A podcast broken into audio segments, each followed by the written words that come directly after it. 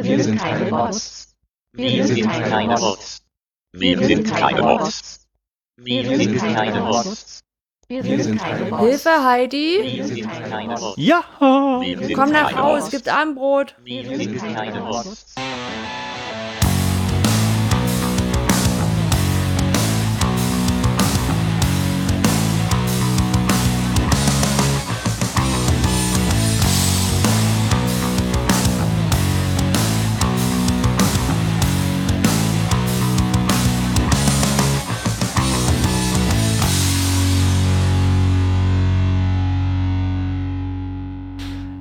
Bildung alt entfernen, Folge 14 vom 20. März 2019, direkt von den Protestkundgebungen der Bildung. Mit mir heute wieder mit dabei mein Schulschwänzer Oliver Tacke. Ja! Und ich bin der Nachhilfe No-Bot der Bildung Anja Lorenz. Hallo. Hallo in die Runde. äh, ja, äh, müssen wir jetzt zum Intro was sagen? Machen wir später, ne? Mal später, glaube ich. Wer immer noch nicht weiß, worum es da geht. Ähm, sollte gucken, dass er am 23.03. trotzdem auf der ja, Straße machen wir, machen wir gleich. Machen wir gleich. Machen wir gleich. Äh, am 23.03. trotzdem auf der Straße steht, um gegen Artikel 13 zu demonstrieren. Genau. Und äh, damit ihr noch sicher sein könnt, wo wir äh, ihr seid, äh, Bildung alt entfernen, ist natürlich der Podcast. So. oh man, heute ist aber was los. Heute sind wir komplett durch den Wind, glaube ich. Mm, ja. Wie, weißt du, wir, wir, wir legen einfach los mit Kommentaren wie immer und dann kommen wir Genau. ins Laufen. Die Anja hat äh, beim Nachhören, ich wollte mal irgendwie so, manchmal höre ich nochmal so rein in den Podcast, festgestellt, dass ich ähm, den 30-jährigen Krieg 100 Jahre vorverlegt habe. Also der war natürlich 1618 bis 48. Und schämt euch alle, dass ihr das nicht gemerkt habt. Äh, mir ist es natürlich sofort aufgefallen, während des Podcasts schon, aber ich wollte dich nicht in Verlegenheit bringen. ja, das hast du ja schon während des Podcasts ganz gut ähm, vorgespielt. Geschichtlichen Kenntnissen. Genau, und dann habe ich eine E-Mail bekommen von einer anderen Anja, die ich ganz gut kenne. Mhm. Ähm, die, da ging es darum, dass wir über die Hochschuldidaktik gesprochen haben und, ähm, und den, den Sinn davon. Ich glaube, es ging vor allem um das Paper, was du vorgestellt hattest, ob das überhaupt sinnvoll ist. Ja, was was bringt. Ähm, Genau. Und sie hat von ihren eigenen Erfahrungen geschrieben aus der, aus der Hochschullehre. Sie hat da, ich glaube, weiß nicht, drei, vier Jahre äh, verbracht. Ähm, hat auch viel an Lehre-Lernen-Workshops teilgenommen, also eben hochschuldidaktischen Sachen. Und hat auch festgestellt, dass dort nur die ähm, Engagierten und Hochmotivierten drin sind, die es jetzt irgendwie nicht so nötig gehabt hätten. Na, also und ja. ähm, der Klassiker. sie meinte auch, man, also sie hätte viel davon profitiert und damit auch die Studierenden im Nachhinein und aber die Profs hätten da in der Regel kein Interesse gehabt und ähm, hat auch von einer Berufungskommission erzählt, also sie, bei der sie offenbar noch als Studierenden, ähm, äh, Studierende teilgenommen hat. Und äh, da haben sie sich gegen einen Kandidaten ausgesprochen, ähm, weil sie eben null Lehrfähigkeit attestierten. Na, also gesagt haben, das, das ist halt nicht. Und ähm, keines der Kommissionsmitglieder hätten wohl das als wichtig erachtet und waren irgendwie auch sauer, dass sie jetzt die Studenten deswegen das abgelehnt hätten. Also von daher, das ist halt so ein, so ein Fall, äh, wo sie auch gesagt hat, dass der Abschied von der Uni, also sie ist jetzt nicht mehr in der Uni tätig, ähm, bisschen leichter fiel, eben weil das wohl doch immer öfter zu, ähm, naja, zu Unstimmigkeiten und zu, zu Ärger und Frust geführt hat bei ihr. Ja, ich kann es nachvollziehen. Ich kenne ja genau die gleiche Geschichte. Mhm. Also ich war jetzt nicht in so viel Kommissionen drin. Ich glaube, es waren, ja, es waren nur zwei, aber ja, im Prinzip spielt das auch keine Rolle. Also, ist traurig, aber es ist so. Ja. Ja, dann haben wir noch eine Mail bekommen von David. Ähm, der hat uns versorgt mit einem oder mit Informationen, dass es ein Buch gibt zu Mythen aus der Hochschullehre. Ähm, hat auch gleich vermutet, dass wir es schon kennen würden, aber das hat sich tatsächlich parallel ergeben, dass wir es beim letzten Mal angefangen haben. Äh, aber vielen Dank, äh, da werden wir drauf zurückgreifen, weil es uns doch ein bisschen Zeit spart, wahrscheinlich. Also wenn es die Mythen schon gibt, müssen wir nicht alle selber raussuchen. Ja, und er hat auch, glaube ich, von der, von der DGHD oder so, ne, hat er eine, äh, eine Präsentation mitgeschickt. So. Äh, ja, genau, so eine Übersicht. Er hat, er hat auch äh, ein Video gemacht. Auf YouTube findet ihr das äh, zur DGHD ein bisschen berichtet. Und da erwähnt er das auch nochmal. Ja, genau. So. Sind wir jetzt schon ein bisschen drin, Anja? Ja, wir sind jetzt ein bisschen drin, es wird langsam. Ah, wir- dann können wir ja erzählen, was wir heute vorhaben. Ja. Ähm, wir erzählen erst, was es so Neues gibt von uns beiden. Genau. Und dann haben wir eben den eben erwähnten Mythos oder vielleicht auch nicht. Vielleicht ist es gar kein Mythos. Das ist ja immer offen. Den stelle ich kurz vor oder du. Nächstes Mal ich, äh, mache ich am besten.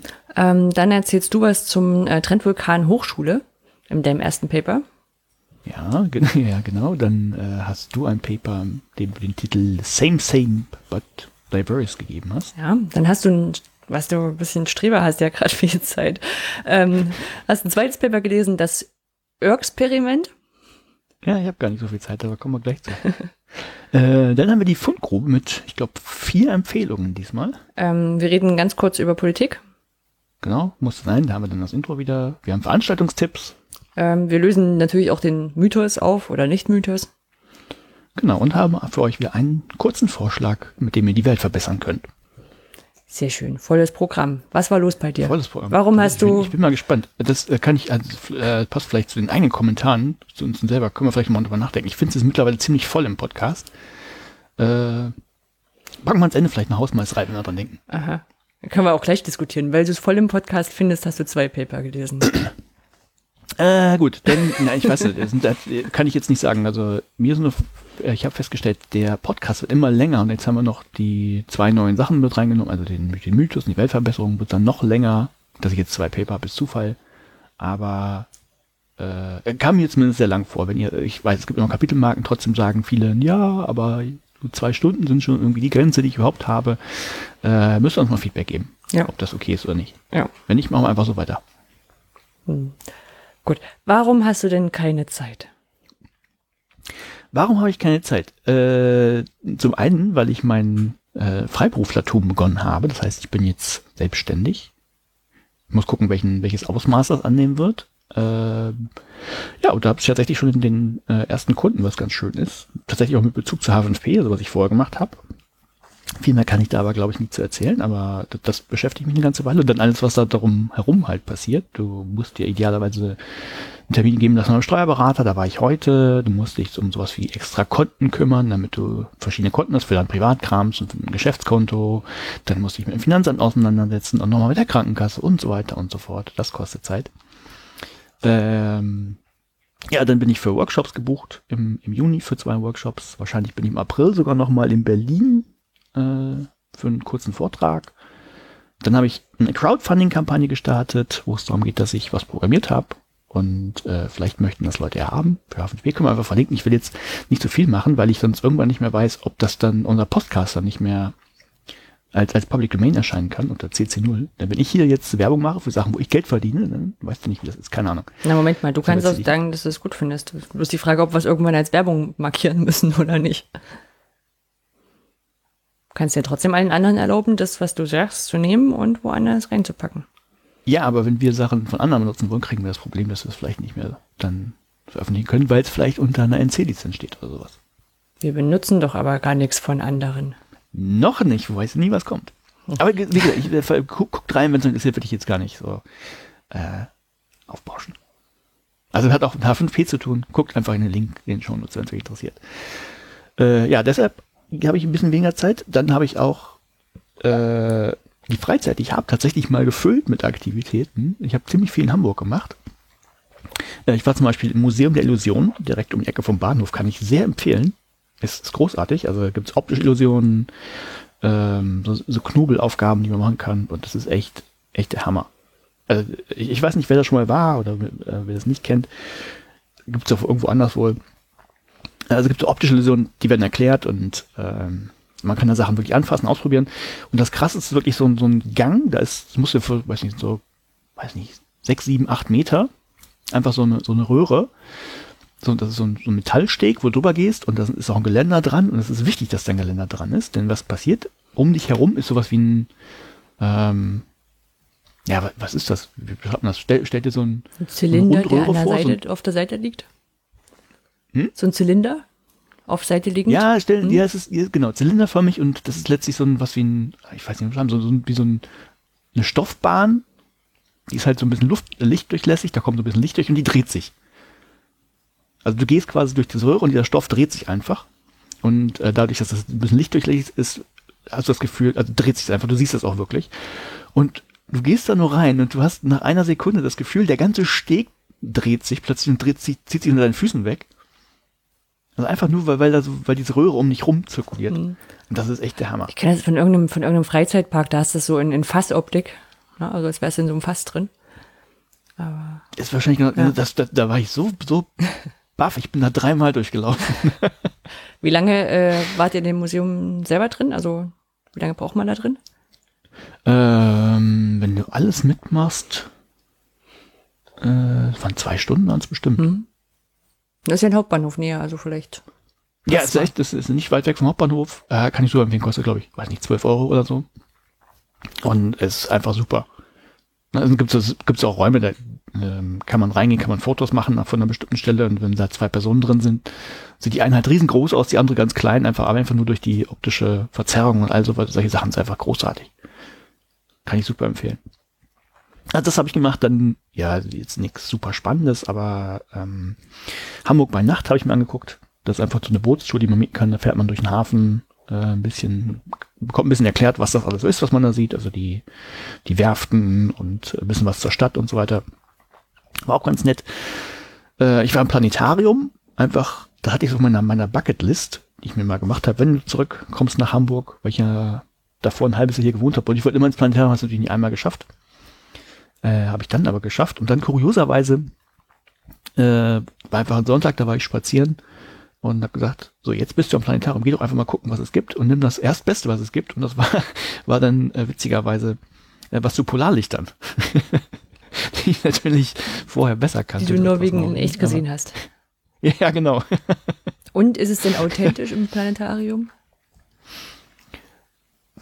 Nee, ja, nee, so nicht, aber es ist, das, ich finde es schon ziemlich cool. Also allein, also was ihr, ich glaube, das machen sie wahrscheinlich vor jeder Vorstellung, weiß ich nicht, aber so Hamburg bei Nacht, irgendwie nur mal kurz erklären, so sieht gerade der, der Himmel über Hamburg aus, wird dann immer dunkler und dann zeigen sie mal, wo gerade welche Sterne sind und dass man den Mars da sehen kann und so weiter. Das ist schon ganz cool. Die Polarlichter an sich, das war jetzt, ähm, ja, wie lange mal gesehen, so, machen wir so 20 Minuten, halbe Stunde Film hinten dran. Und ähm, war schon ganz cool, aber die Auflösung war halt nicht so wie von den echten Polarlichtern. Aber trotzdem war es war schon beeindruckend. Allein diese Show vorher fand ich so total cool. Also Du hast echt diesen Eindruck, äh, du, du guckst jetzt den, den, den echten Sternenhimmel an. Das fand ich schon echt cool. Ja, das habe ich gemacht. Dann war ich beim äh, Basti Bielendorfer. Bei der einen Hälfte von Alliteration am Arsch. Der hat hier in Hamburg ein Gastspiel gegeben. Das habe ich mir angeschaut. War auch sehr witzig. Ähm, und der hat mir einen Bussi gegeben. Dir. Ja, natürlich. Ah ja. Ja, ich habe mich auf Twitter beschwert, dass, dass man ja bei ähm, von, von Min korrekt zwei Wochen vorher noch per Handschlag begrüßt wurde. Und da hat er dann zurückgetwittert, ja, yeses, ich verteile nachher noch Knutscher. Und ich gesagt, den möchte ich auch haben, habe ich auch gekriegt. Sehr gut. ja, das habe ich gemacht. Äh, was habe ich noch gemacht? Ich war im Kino, habe mir Captain Marvel angeguckt. Auch ein unterhaltsamer Film. Jetzt nichts Spektakuläres, aber war, war schon ziemlich cool. Kann, man, kann ich auch empfehlen. Und ich war auf der, der äh, Kurzdemo gegen Artikel 13. Da gab es ja, wen das interessiert. Ähm, wie hieß denn der Herr? Weiß ich nicht mehr. Irgendjemand wollte jedenfalls die Abstimmung vorziehen, Weber, ne? weil ja für den hm? Weber, Manfred Weber? Manfred Weber könnte Hm. sein, ja. Äh, weil die Abstimmung ja eigentlich für den 26., 27. irgendwie angesetzt waren ursprünglich. Und dann sollte es ja am 23. Demonstrationen geben. Jetzt nehme ich schon alles vorweg. Ähm, ja, und dagegen wurde halt auch schon mal demonstriert. Da war ich hier in, in Hamburg, war aber jetzt nicht so viel los. Ähm, weiß nicht. Ich habe nicht durchgezählt, aber ich würde jetzt schätzen 100 Leute, die da im Regen noch mal kurz standen. War auch, ist auch nicht so viel. Naja, gelaufen. aber immerhin War- 100 im Regen. ja, war immerhin 100. Mhm. Äh, war auch ganz interessant. Also waren von den von Parteien auch ein paar Leute da, von der SPD zum Beispiel, wo sich halt einer tierisch aufgeregt hat, was macht ihr denn hier? Weil die SPD ja ja letztlich doch dafür gestimmt hat nachher, oder die, ähm, wie heißt denn die Fraktion dann im, im Europaparlament, weiß ich nicht, wie die da heißen. Äh, naja. Ja, das, das habe ich halt gemacht und dann ähm, geht ja auch Zeit weg. Und was ich noch gemacht habe, äh, ich habe ja nicht nur, mache ja nicht nur freiberuflich was für H5P, sondern auch immer noch so in meiner Freizeit, weil ich einfach Code-Spenden äh, an das Weil du ein guter bist.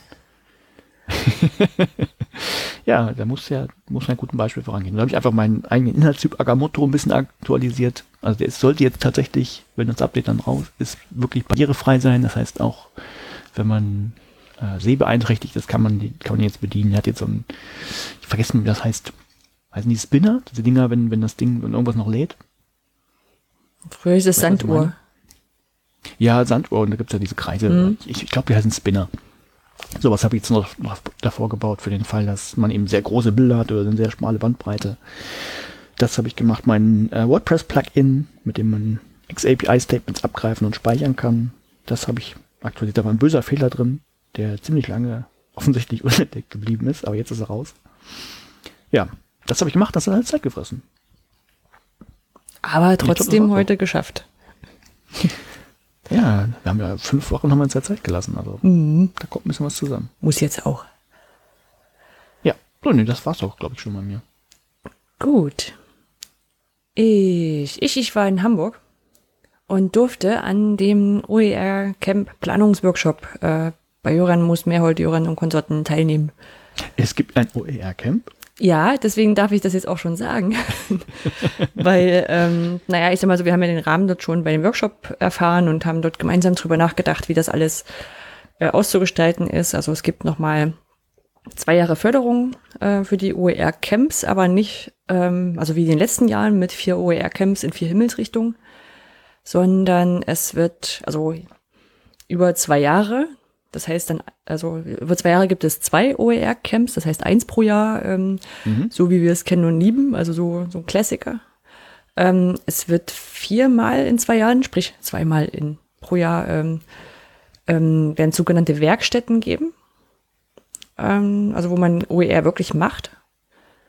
Und ähm, 16 Mal insgesamt, also achtmal im Jahr, ähm, sollen so kompakte OER-Camps an, an andere Veranstaltungen drangeflanscht werden. Damit so Was, was sollen andere Veranstaltungen sein? Konferenzen oder? Konferenzen, äh, Feierlichkeiten, irgendwelche, keine Ahnung, Workshops. Ähm, zum Beispiel 50 Jahre äh, Hochschulen, Feierlichkeiten für 50 Jahre äh, Hochschulen für angewandte Wissenschaften. Wo könnte das denn Das ist sein? in Lübeck. ähm, genau, also da ist so, das, das erste OER-Camp wird auch, also erste OER-Camp kompakt, was dann doch irgendwie äh, größer ausfällt, also tatsächlich zwei Tage, wenn ich das richtig in Erinnerung habe. Und ähm, ja, das ist sehr, sehr cool, dass ich quasi einen kurzen An Anfahrtsweg habe. Ähm, muss dazu sagen, ähm, das klingt so cool, dass es in Lübeck ist und äh, man könnte jetzt eins und eins zusammenzählen, aber es ist tatsächlich so, dass ich eigentlich, ähm, damals war dieser Call zum Aufruf zu tollen Veranstaltungen rum und um diese Feierlichkeiten und den habe ich damals an Jurinnen und Konsorten weitergeleitet und den Rest, der Rest ist so ohne uns entstanden. Also, ähm, nehm, also natürlich werden wir gerne vor Ort auch gucken, dass wir möglichst viel mithelfen können, aber ähm, die Initiative können wir uns nicht ähm, auf die Fahnen schreiben Ja. ja, trotzdem gut. Also, meine, kann man, kann man immer sagen, wenn, wenn man so an andere Leute mitdenkt, wenn irgendwelche Veranstaltungen sind, hat das bisher auch noch nie geschadet. Ähm, dann war ich ähm, beim, äh, bei, bei uns äh, beim Institut für Lerndienstleistungen und der Campus GmbH äh, gab es einen Social Media Planungssprint von unserer Abteilung Bildungsmanagement. Ähm, Was ist das? die haben sich in zwei Tage in einem Coworking Space eingeschlossen und haben überlegt, was so Social Media mäßig äh, nächstes Jahr laufen soll. ah, Und da war ich einen Tag als Gast, also das klingt immer so komisch, wenn du mit meinen eigenen Kollegen als Gast bist, äh, weil ein Schwerpunkt soll, also, oder ein, ein größerer Punkt soll auch ruhig auf Wissenschaftskommunikation liegen. Dann hatte ich die Ehre, quasi dabei zu sein und mit zu überlegen, was man da alles machen könnte.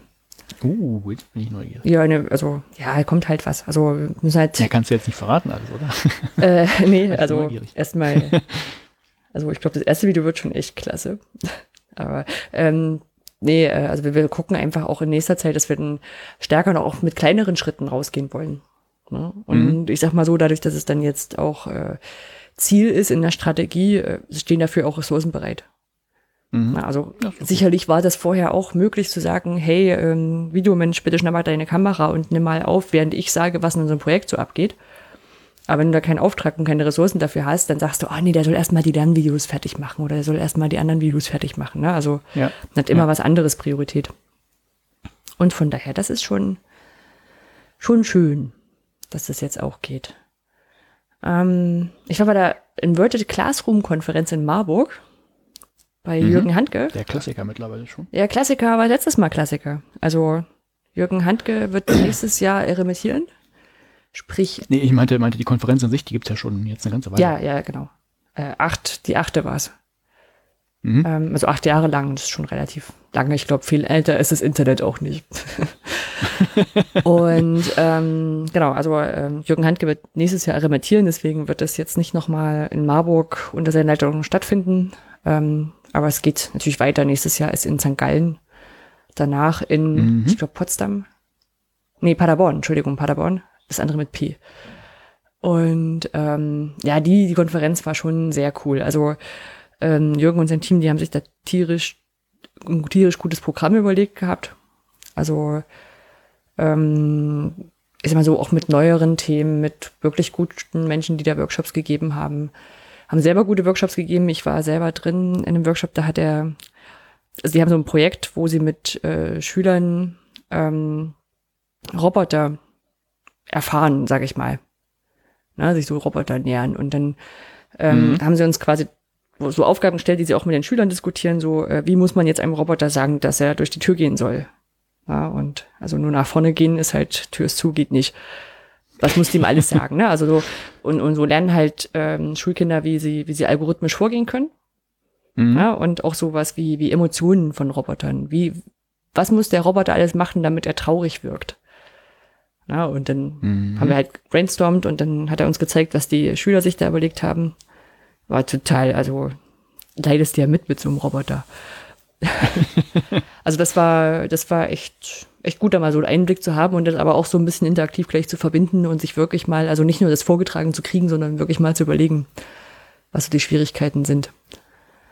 Ähm, aber da ist Jürgen Handke ja didaktisch sowieso ganz, ganz cool drauf, auch so von der, wie, wie passt das zum, zum Oberthema der Konferenz? ähm, Jürgen Handke hat, äh, ich glaube, so mit den, mit den Schulkindern, das Praktikum ist eher so das Oberkonferenz. Das machen wir hier auch in Marburg. Ah, okay. Ähm, er hat ja, also wo, wo es eher dazu passt, das war ja der, er hat ja in sein Invert Classroom Szenario hat er ja diese größeren humanoiden Roboter eingesetzt. Mhm. Die zwischendurch, also er hat das auch mal ansatzweise demonstriert beim, auch bei, bei der Öffnung, ne? Also hat der, der Roboter quasi begrüßt.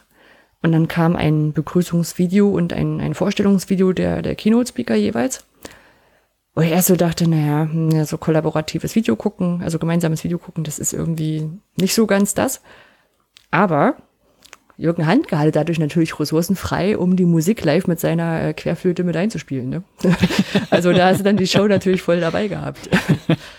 ja, nee, war schon, war schon cool. Inverted Classroom Music. Genau, und genau, und im Word- Classroom-Modell selber, ähm, da hat er auch ein, ein Video vom, vom Deutschland, nee, von der Deutschen Welle, ähm, das werde ich hoffentlich mal dran denken, noch zu verlinken.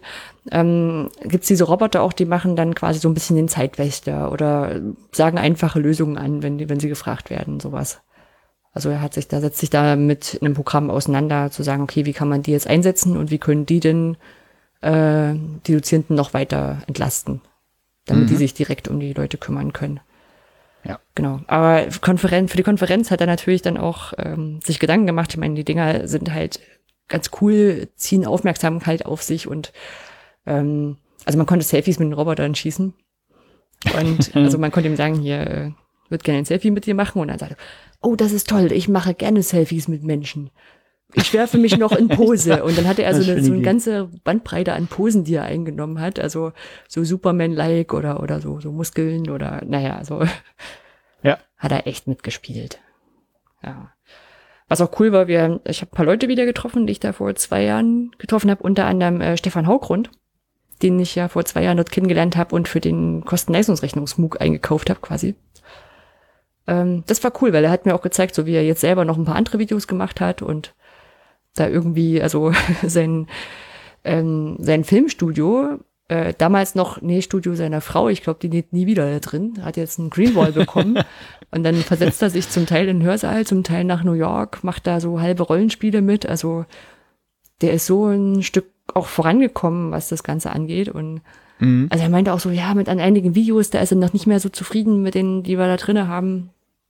Und ich ihm auch gesagt habe, hey, kleinere Sachen können wir auf alle Fälle so ändern, sonst gebe ich dir da Rechte drauf und du kannst das auch mitändern in deinem Kurs. Aber das ist Ja. schon toll, also der ist da auch weiter dran geblieben. Und äh, zeigt auch so ein bisschen, ich meine, er könnte jetzt sagen, ich habe jetzt diesen Online-Kurs und mich könnte mich zurücklehnen lehnen, lehnen und meine Freizeit genießen. Ist nicht.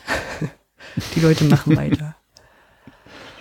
Ja, nee, ich habe noch ein paar, paar andere kennengelernt. Das ist immer so weiß ich nicht, seitdem ich da letztes Jahr Stefan, nee, vor zwei Jahren Stefan Haugrund quasi mitgebracht habe als Autor, ist immer so ein bisschen, reiße die Leute in der Kneipe auf. ja, hab einen H5P-Workshop gegeben. Der war wie immer sehr, sehr angenehm. Also, du hast ja auch schon mal gemeint, ne? Also H5P reißen einen die Leute dann aus der Hand und finden das total super. Ähm, nach kurzer Äh, ja, Einführung nö, schon. manchmal, ma- ja, also wenn ich das vor Ort habe. Mhm. Äh, online online gibt's ja auch mal, ja, was heißt, äh, Be- Beschwerden, also ja, kann man Beschwerden nennen. Aber in Workshops tatsächlich meistens, oh toll. Genau, also diese ersten Erfahrungen gehen, also weil es halt wirklich relativ schnell zu Ergebnissen führt. Ne? Ja, ja, das auf jeden Fall. genau. Und ähm, ja, online hast du ja auch, auch tiefergehende Diskussionen. Das, also ich habe auch, ich sag dann auch immer offen, also man kann mit H5P auch Scheißdidaktik umsetzen. Also das Ja. äh, ist jetzt kein Garant dafür, dass es gut wird. Und aber es ist halt, Nee, auch nicht nur Didaktik, es gibt halt auch, auch technisch äh, Sachen, die da hakt halt. Ja, ja, ja. Nee, und ähm, genau, das ist eigentlich ganz, ganz cool. Ansonsten ist auch so ein bisschen krass dort, also ich muss sagen, der, der, der Ruf von Lübeck als äh, Institution von uns, ähm, das ist schon manchmal ein bisschen, bisschen gruselig, weil, also einer, gut, äh, Andreas Wild, äh, Wilke, Wittke war jetzt auch mit, Mann. Ähm, und äh, hatte da auch einen Vortrag gehalten und einen Workshop gegeben und dann war ich da und ähm, wir haben ja auch, also ich habe auch äh, mir die Klamottenwahl leicht gemacht, habe so ein Campus-Shirt angezogen. Ähm, aber so auch, auch im Workshop dann so, kann man euch mal besuchen kommen in Lübeck? Also, ja, klar. Äh, so, und dann, ja, es schon, sieht schon ganz cool aus da bei euch mit Bällebad und Autoscooter und so, hm, ja, ja, trotzdem hat einen Job. Und haben alle ringsrum gelacht, also wirklich 20 Leute auf einmal losgelacht. Ja, nee, es ist schon Ja, cool. Vielleicht ist das, ist das eine Idee, ne? wenn es mit den mit Kursen nicht mehr klappt. Dann machen wir Führung. Dann machen wir einen Themenpark. Themen, Themenpark, weiß nicht, Online-Lehre. Äh, ich schreibe mir das auf für den Team. genau. Ja, aber warum nicht denn? Was weiß ich, wenn, wenn Andreas dann Zuckerwatte verkauft oder so, ist doch super. Ich habe eine Zuckerwattemaschine. Ja, siehst du, Ah, ich sehe schon. Ja. ist doch schon alles da, also auch keine Investitionskosten. Muss nur, nur Eintrittskarten ja. Und dann ist es eine kleine Sache am Rande, die jetzt nichts mit der Konferenz zu tun hat, aber es ist halt so, wenn da, wir waren ja gemeinsam bei Methodisch Inkorrekt Live ähm, gegen, gegen Verschwörungsquatsch und ESO-Quark. Ähm, Im Hotel gab's vitalisiertes Wasser. Da stand so eine große Karaffe, da waren irgendwelche komischen Glitzersteinchen drin und ähm, naja. Ich habe dann auch beim Auschecken nochmal gefragt. Weil natürlich das, also die Leute konnten nichts dafür und es ist aber irgendwie so, es, ah, es ist kompliziert. Kannst du nicht, nicht direkt, hast du hast nicht einfach entdummlich angemacht? Ähm, weiß nicht, ob das im Frühstücksraum so gut gekommen wäre. das ist mal laut, aber ja, es hat dann wieder irgendwer hinter, dahinter diskutiert. Das ist, ist einfach krass, wie, wie, also wenn du einmal einen Blick dafür hast, wie, wie sich das dann durchsetzt und für diese Karaffe da, keine Ahnung, was dafür draufgegangen ist, 400 Euro, 500 Euro für eine große Kanne. ah ja. Ja, ich will nicht drüber nachdenken. Nee. Ah ja. Ja, ansonsten haben wir privat noch ein paar Sachen gemacht. Wir haben dem Hanse-Museum noch mal eine Chance gegeben. Also wir waren, wir mal? waren 2015 schon mal dort und so mittelbegeistert. Das ist ja wirklich ein neues Museum und ähm, wartet eigentlich mit viel elektrischen Schnickschnack auf. Also in der, in der, in der Eintrittskarte ist ein NFC-Chip. Mhm. Und das hat ja schon mal Erwartungen dann bei mir, also schon 2015 bei mir Erwartungen ähm, produziert. Und damit konntest du 2015 deine Sprache einstellen. Und hatte dann zur Folge, dass du diese Anzeigetafeln auf deine Sprache umstellen konntest. Das war ein bisschen wenig. Ähm, diesmal konntest du zusätzlich dir noch eine Stadt raussuchen, über die du ein bisschen mehr erfährst und ein Themengebiet, sowas wie Religion oder Wirtschaft oder sowas. Mhm. Ist trotzdem noch nicht das. Also es ist trotzdem noch sehr, sehr textlastig alles da drin.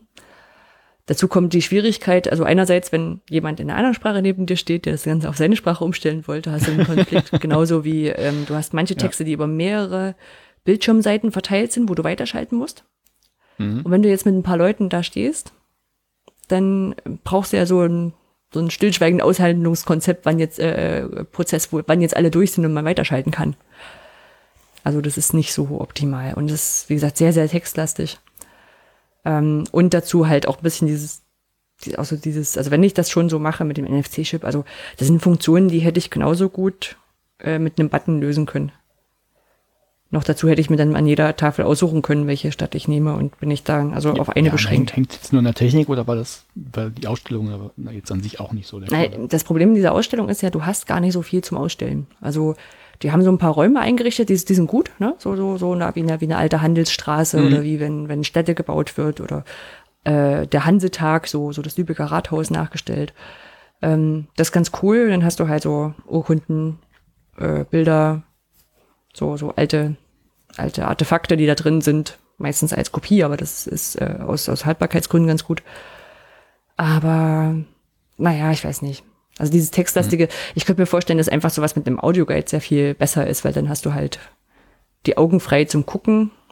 Ne? Also Ja, und vor allen Dingen kommst du anderen nicht in die Quere. kommst anderen nicht in die Quere, machst das alles in deiner Geschwindigkeit. Also es ist, es ist jetzt kein schlechtes Museum. Ne? Also du erfährst wirklich viel, sehr viel, wenn du, wenn du dich mit allem beschäftigst, Mhm. aber es ist am Ende doch sehr, sehr, sehr viel. Wenn du alles machen willst, dann fängst du an, Sachen zu überspringen. Und was ich am Ende gar nicht mehr hatte, ist so ein Gefühl für die Zeit. Also so für die, für die, für die Jahreszeiten, in denen ich mich befinde. Also, ne, wenn die sagen, so, jetzt kam dann, keine Ahnung, die Pest und so, da hatte ich jetzt kein Gefühl mehr dafür. War das jetzt zeitgleich zu dem, was ich vorher gehört habe? Oder, oder später? Oder ja. Das ist jetzt eher so, glaube ich, auch die große Kritik, weil halt so, das ist vor drei Jahren erst eröffnet worden, vor vier Jahren. Ähm, und naja, dafür habe ich mir irgendwie mehr erwartet. Aber kann man ja trotzdem noch dran arbeiten. Ja. Ja, dann waren wir nochmal in Mary Poppins, weil es so schön war. Es gab ein Sonderangebot, wo es zwei Karten zum Preis von einer gab und dann saß mal Reihe zwei. Also wir haben die richtig Japsen sehen. Das war ein großartiges Musical. Ich habe immer noch Obermeier. Ja. mhm. Achso, und dann, wir hatten ja letztes, letzte Woche, äh, letzte Woche, ja, letzte Folge, ähm, das Thema mit äh, Kopernikus und die Zeugnisse und wie valide eigentlich Zeugnisse sind und wie die früher ja. aussahen, wie die heute aussahen. Meine Eltern ziehen gerade um. Wir waren da vor einer Woche und ähm, meine Mutter meint so, äh, ich habe hier noch dein Abi und dein Diplomzeugnis.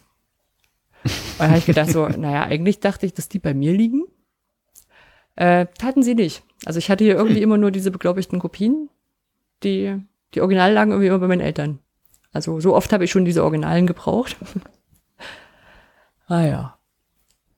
Und als letztes, ja, wir sind noch durch die ähm, historischen Seele der Stadtbibliothek in Lübeck.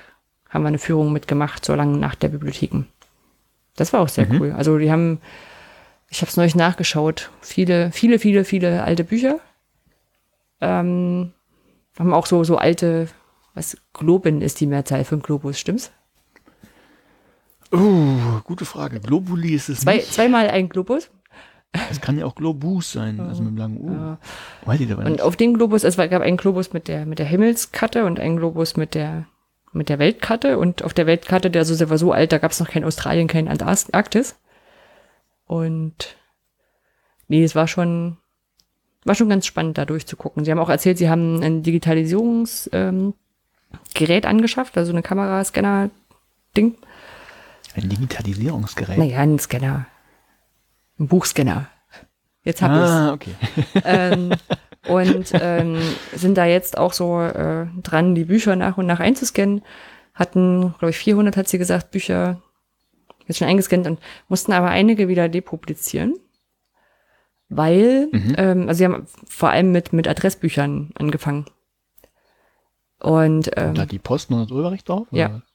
nee, nicht Urheberrecht, äh, Persönlichkeitsrecht. Also, Also, dass du die Leute quasi Ah. schützt, zu nachzugucken, wo ihre Verstehe. Omas gewohnt haben. Ähm, also, du schützt die, die Nachkommen quasi. Und ähm, das gilt wohl, also ich meine, sie, meine, sie haben 1919 gesagt, äh, 100 Jahre. Also alles vor 1919 haben sie Aber- noch veröffentlicht und danach haben sie, also das kannst du, musst, kannst musst du in der Bibliothek was, einziehen. was sollte denn da jetzt passieren? Keine Ahnung. Also vielleicht sowas wie, dass du rausfindest, wo irgendwer vorher gelebt hat. Ja. Hm. Ah. Ja. Also Also meine, wenn das jemand Hm. interessiert, meine Gro Urgroßmutter kommt aus, nee, meine Großmutter sogar, glaube ich. Äh, Sowjetsk, also äh, was heute noch zu Russland gehört, väterlicherseits komme ich aus Polen. Ist das irgendwie relevant? Weiß ich nicht. Hast du ja in der letzten Folge schon erzählt. Also Hab ich schon? mit Königsberg. Ah, richtig. Ja. Ja, genau. Ja gut, aber nicht von meinem, also mein, äh, nee, Quatsch, väterlicherseits, was hab ich gesagt? Mein, äh, Opa, mütterlicherseits, der kommt aus, oder Urgroßvater? Ja, ich glaube sogar mein Opa kommt aus, gut, damals war es noch, noch irgendwie zu Preußen, äh, heute ist es dann Polen. Naja, du hinterlässt auf alle Fälle Datenspuren in diesem Podcast. Hm, okay, na gut. Muss ich vielleicht nicht verstehen. Hm. Naja, ist vielleicht, weiß ich nicht, wenn du die ganze Zeit sagst, auch wir haben die ganze Zeit neben meiner Oma gewohnt. Oder wohnen die ganze Zeit neben meiner Oma und dann kann man nachgucken, wo deine Oma gewohnt hat. Dann weiß ich, wo du Hm. wohnst. Wahrscheinlich- also es klingt mir sehr auch nach einem Verbot, was man lieber erstmal verbietet, ehe man drüber nachdenkt, ob das jetzt gefährlich ist oder nicht. Das ist gefühlt wie Ver- wie Verpixelung auf Google Maps. Ja, so ein bisschen schon. Ah. Also zumal, also Okay. wenn ich sie richtig verstanden habe, kann man auch hingehen und reingucken. Also. ja, aber ich mal so, gerade diese, Okay. diese Adress Adressbücher sind ja, sind ja eine echt äh, wichtige Sache bei der Digitalisierung von, von Büchern. Also das hatte ich von der SLUB in Dresden, also Staats-, Landes- und Universitätsbibliothek, äh, schon, schon mal gehört. Also weil da diese Ahnenforscher, also Hobby-Ahnenforscher und professionelle Ahnenforscher, ähm, da halt drin suchen. Ja, da ist es natürlich eine Quelle, die, die da ganz wertvoll ist. Ja, klar. Ja. Naja, jetzt müssen sie halt Na wieder gut. nach Lübeck kommen. Gibt, gibt bestimmt einen Grund, warum das so ist. Ja. Ja. Das war so meine Ja, letzte. Zeit. Hm. Ja. Du hast den Mythos rausgesucht. Ich habe einen Mythos oder auch nicht. Ja. Äh, ganz interessant, weil du gerade sagtest, ihr habt den Marburg Brainstorming gemacht. Mhm. Und das Thema ist tatsächlich auch Brainstorming. Also wer das nicht kennt, äh, ja, vielleicht kennt die meisten doch, aber für, für die, die es nicht kennen, das Brainstorming ist so eine, gilt als Kreativitätstechnik, um eben in kurzer Zeit möglichst viele Ideen zu sammeln für ein Problem. Und das läuft einfach so, dass man sich in einer Gruppe mit Leuten zusammensetzt und jeder soll einfach seine Einfälle und seine Ideen äh, frei von sich geben. Und ganz wichtig dabei ist eben, dass man nicht gleich anfängt zu kritisieren und zu sagen, hey, das geht aber nicht oder versucht das au- auch in die positive Richtung natürlich auch kritisieren nach dem Motto, oh ja, das ist toll, sondern wirklich nur erstmal ähm, alles aufnehmen und sammeln. Also ganz wertfrei und am Ende guckt man halt nochmal drauf und äh, versucht danach sich eine Gedanken zu machen, ist das gut, ist das schlecht. So einfach, hat einfach den Hintergrund, dass sich Personen zum einen nicht gehemmt fühlen, was zu sagen, also wenn sie ständig kritisiert werden und auch, dass man sich eben nicht an einzelnen Ideen verbeißt und dann auf keinen anderen mehr kommt. Das ist so die Idee vom Brainstorming. Habe ich da irgendwas vergessen? Nee, aber ich nehme an, das Fragezeichen, ob das jetzt ein Mythos ist oder nicht, steht dahinter, ob man, ob man sich da quasi erstmal frei im Raum leben lassen soll oder ob dann kritisieren doch besser wäre. Ah, uh, vielen Dank. Ja, genau. Also Ja. die Frage natürlich, also Brainstorming gilt halt als ähm, Kreativitätstechnik, wie gesagt, um in möglichst kurzer Zeit möglichst viele Ideen zu generieren. Und die Frage ist letztlich, taugt das dazu oder taugt es nicht? Okay. Mhm. Werden wir am Ende rausfinden. Werden wir am Ende rausfinden. So, was hast du denn gelesen? Oder auch nicht. äh, ja. Wie geht's weiter? Achso, ich bin schon wieder dran. Ja. Ah, so. Ähm, Die Folge mit dem Olli eins. heißt das diesmal. Die, die, was? Die Folge mit dem Olli. Die Folge mit Olli dem Olli. macht und, ja. Ja. Ähm, mein Titel oder der Titel, den ich dem, dem Paper gegeben habe, ist Trendvulkan Hochschule. So, und dann jetzt habe ich jetzt habe ich heute mal habe ich mal was ganz spektakuläres vorbereitet, Oh damit wir mal ein bisschen Bin ganz aufgeregt. haben. Trend, den Trendvulkan kennst du, oder? Ja, von Jan Sag Böhmermann. Von Jan Böhmermann aus dem großartigen, fantastischen Neo-Magazin Royal. Und ich werde anfangen, das- ich versuche das anzumoderieren oder so zu machen wie Jan Böhmermann und werde dann irgendwann an einer Stelle aufhören und sagen, du musst das vervollständigen. Mhm. Ja, also gut, äh, wir haben jetzt dummerweise keine Musik und die könnten wir, darf man die reinspielen? Ist ja egal. Äh, wir haben jetzt keine Musik, aber stellt euch jetzt diese schöne Trendvulkan, diese hippe, hippe Musik vor. Ich fange einfach mal an. Was ist zurzeit angesagt in Deutschland? Herzlich willkommen zum Trendvulkan Hochschule. In diesem Monat das Elsevier-Abo der Bibliothek kündigen. Jetzt kommt so ein cooler, In-Sound. Und äh, out. Wissenschaftlerinnen, die Petition, also innen großes I, die nicht die Petition der Scientists for Future gegen den Klimawandel unterschrieben haben. Bitte. E-Learning, das ASCII-Zeichen des Monats, Dezimal 13, der Zeilenumbruch. Und nun zum Thema des Tages, dem heißesten Scheiß in der Hochschullehre. Anja? Äh, äh, die heißen Scheiß in der Hochschullehre? Ja. Äh, nee, Smartboards sind's nicht. ich heute nur drüber geparkt. Ähm, Nein. warte, verdammt. Ähm, KI. Könnte auch sein, aber Ah. das Paper, das ich habe, sagt vollkommen trendy in der Hochschullehre sind Podcasts.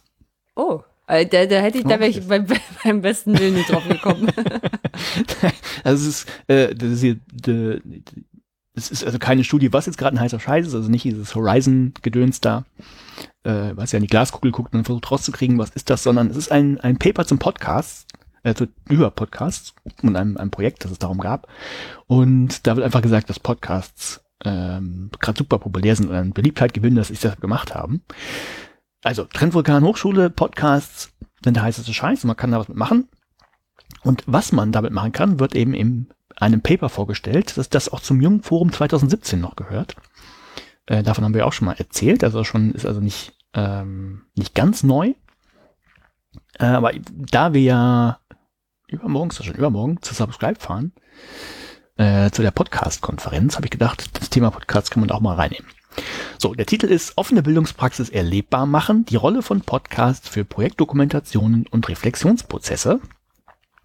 Äh, Autorinnen sind Konstanze Reder von der Technischen Universität in Kaiserslautern und, hm, wie spricht man das jetzt aus? Bruce Lukas, Universität zu Köln.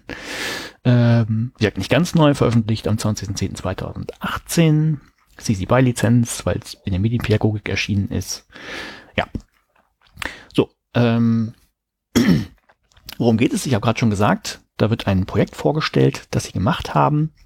Und äh, in dem Paper wird erstmal mit meinem Eingangsthema wird festgestellt, Podcasts sind eben bei Jung und Alt beliebt und gewinnen immer mehr an Zuhörerschaft. Und so der naive Ansatz wäre natürlich, wenn man sagt, Podcasts in der Hochschullehre, dann ähm, ja, dann nehme ich eine Vorlesung zum Beispiel auf oder ich erstelle extra einen Podcast, mit sich Leute den anhören können. Also man erstellt vorproduzierte Inhalte. Und das haben sie aber nicht gemacht. Sie haben gesagt, man kann auch noch andere Sachen mitmachen und das würden sie mal einfach mal ausprobieren. Und zwar, ähm, also jeder, der in der Hochschule ist, wird das kennen. Es gibt ja immer irgendwelche Projekte, egal ob man jetzt wissenschaftlicher Mitarbeiter ist und ein Forschungsprojekt hat oder ob man vielleicht auch in der Hochschuldidaktik irgendwo arbeitet und da ähm, Projekt hat, um eine besondere Methode mal auszuprobieren, wie den Inverted Classroom oder sowas. Und ähm, also es gibt laufend irgendwelche Projekte, Forschungsprojekte an der, an der Uni. Und man könnte natürlich auch einen Podcast dazu benutzen, um die zu dokumentieren, also zu sagen, was, ähm, was ist da passiert, um das festzuhalten, um darüber nachzudenken, ne, also eben das Reflektieren, was ist da passiert, was läuft gut, was läuft schlecht, was können wir vielleicht verändern. Ähm, und natürlich auch nicht nur das Ganze zu dokumentieren, irgendwie für sich selber, sondern auch zu publizieren und dann mit anderen in der Hochschule oder vielleicht auch über die Hochschule hinaus zur Verfügung zu stellen und damit einen Einblick in die Projekte zu geben. Das heißt, das Thema Wissenschaftskommunikation hatten wir ja, hast du ja kurz angesprochen schon vorhin, was das in Lübeck, der im Bereich Social Media passi was passiert. Und letztlich fällt das ja unter Open Science, wenn ich zum Beispiel ein Forschungsprojekt habe und ähm, das in einem, einem Podcast begleite. Ja, warum sollte man das tun? Klar, ähm, erzeugt Sichtbarkeit, ähm, also Aufmerksamkeit erstmal von irgendwo anders kann interessant sein. Man gibt, es gibt dann Transparenz, ne, also was passiert tatsächlich in der Hochschule, also nach innen und nach außen, also sowohl die guten Sachen wie auch die schlechten Sachen kommen dann zum Tragen, wenn man es öffentlich und offen reflektiert. Und das Schöne ist, es gibt natürlich dann auch noch einen Rückkanal. Ähm, also Leute können sich ja dann, können ja kommentieren oder Fragen stellen, wenn sie einen Podcast gehört haben. Und ja, so das war also die, die Idee von dem Ganzen und der Podcast, also, ich kannte ihn schon, äh, du kennst ihn schon auch, es ist der Bildungsshaker. Jo, kenne ich auch. Genau, kennst du auch. Ähm, sind eben wissenschaftliche Mitarbeiter der Unis von in Kaiserslautern und in Köln. Und die haben, haben genau das gemacht. Das heißt, die haben da ihre Projekte und haben die vorgestellt und haben die dokumentiert, reflektiert und ähm, ja, publiziert anderen zur Verfügung gestellt. Und das haben sie aber nicht ganz im, im luftleeren Raum gemacht, sondern haben sich natürlich auch überlegt, ähm, wie, wie kann man denn das machen? Und es gibt eben, äh, wenn man, wenn man sowas, sowas machen will, wie dokumentieren, reflektieren und publizieren, dann sind ja Portfolios tatsächlich relativ beliebt. Das sind dann schriftliche Sachen meistens oder ähm, ja, vielleicht angereichert mit Videos oder sowas kann man natürlich auch, auch machen, aber häufig ist das so wie im Mahara, man, man schreibt halt Texte und ähm, man kann ja auch bloggen, zum, um zu reflektieren und sowas. Und da gibt es so ein typisches Schema, ähm, das sie dann auch im, im Zeitverlauf des Podcasts verfolgt haben. Also am Anfang erstmal dokumentieren und beschreiben. Ne, also ganz platt äh, Informationen zu sammeln, die einzusortieren und so, und für sich so einen Ausgangspunkt festzuhalten, einfach damit man äh, für sich selber einen guten Startpunkt hat und damit die anderen auch wissen, okay, hier geht's los. Und die nächste Stufe wäre dann so nach einer gewissen Zeit, dass man das Ganze, was man bisher getan hat, analysiert und versucht zu interpretieren. Ja, das ist letztlich so ein bisschen die Fortführung von dem, was man vorher gemacht hat, einfach um so ein paar neue Einsichten zu gewinnen. Und am Ende steht dann sowas, das heißt dann Monitoring, das heißt, man guckt sich seine ursprünglichen Ziele mal an und gleicht ab, äh, ob die erreicht wurden oder nicht erreicht wurden, fragt sich, warum hat es geklappt, was war schwierig daran, was muss man vielleicht nochmal nachträglich ändern. Und dann kann man im Prinzip wieder auch in so ein, wenn das wenn es ein Folgeprojekt gibt zum Beispiel, kann man wieder vorne anfangen und ähm, hat man tatsächlich sowas wie einen Zyklus. So, ähm, ganz wichtig war in, in diesem Podcast ähm, jetzt durch, durch alle ähm, alle Phasen, also das Dokumentieren, Analysieren und dieses Monitoring, das Reflektieren des eigenen Handelns. Und auch, auch da haben sie ein bisschen in der Literatur gegraben und geguckt, okay, wie kann man das denn, denn machen?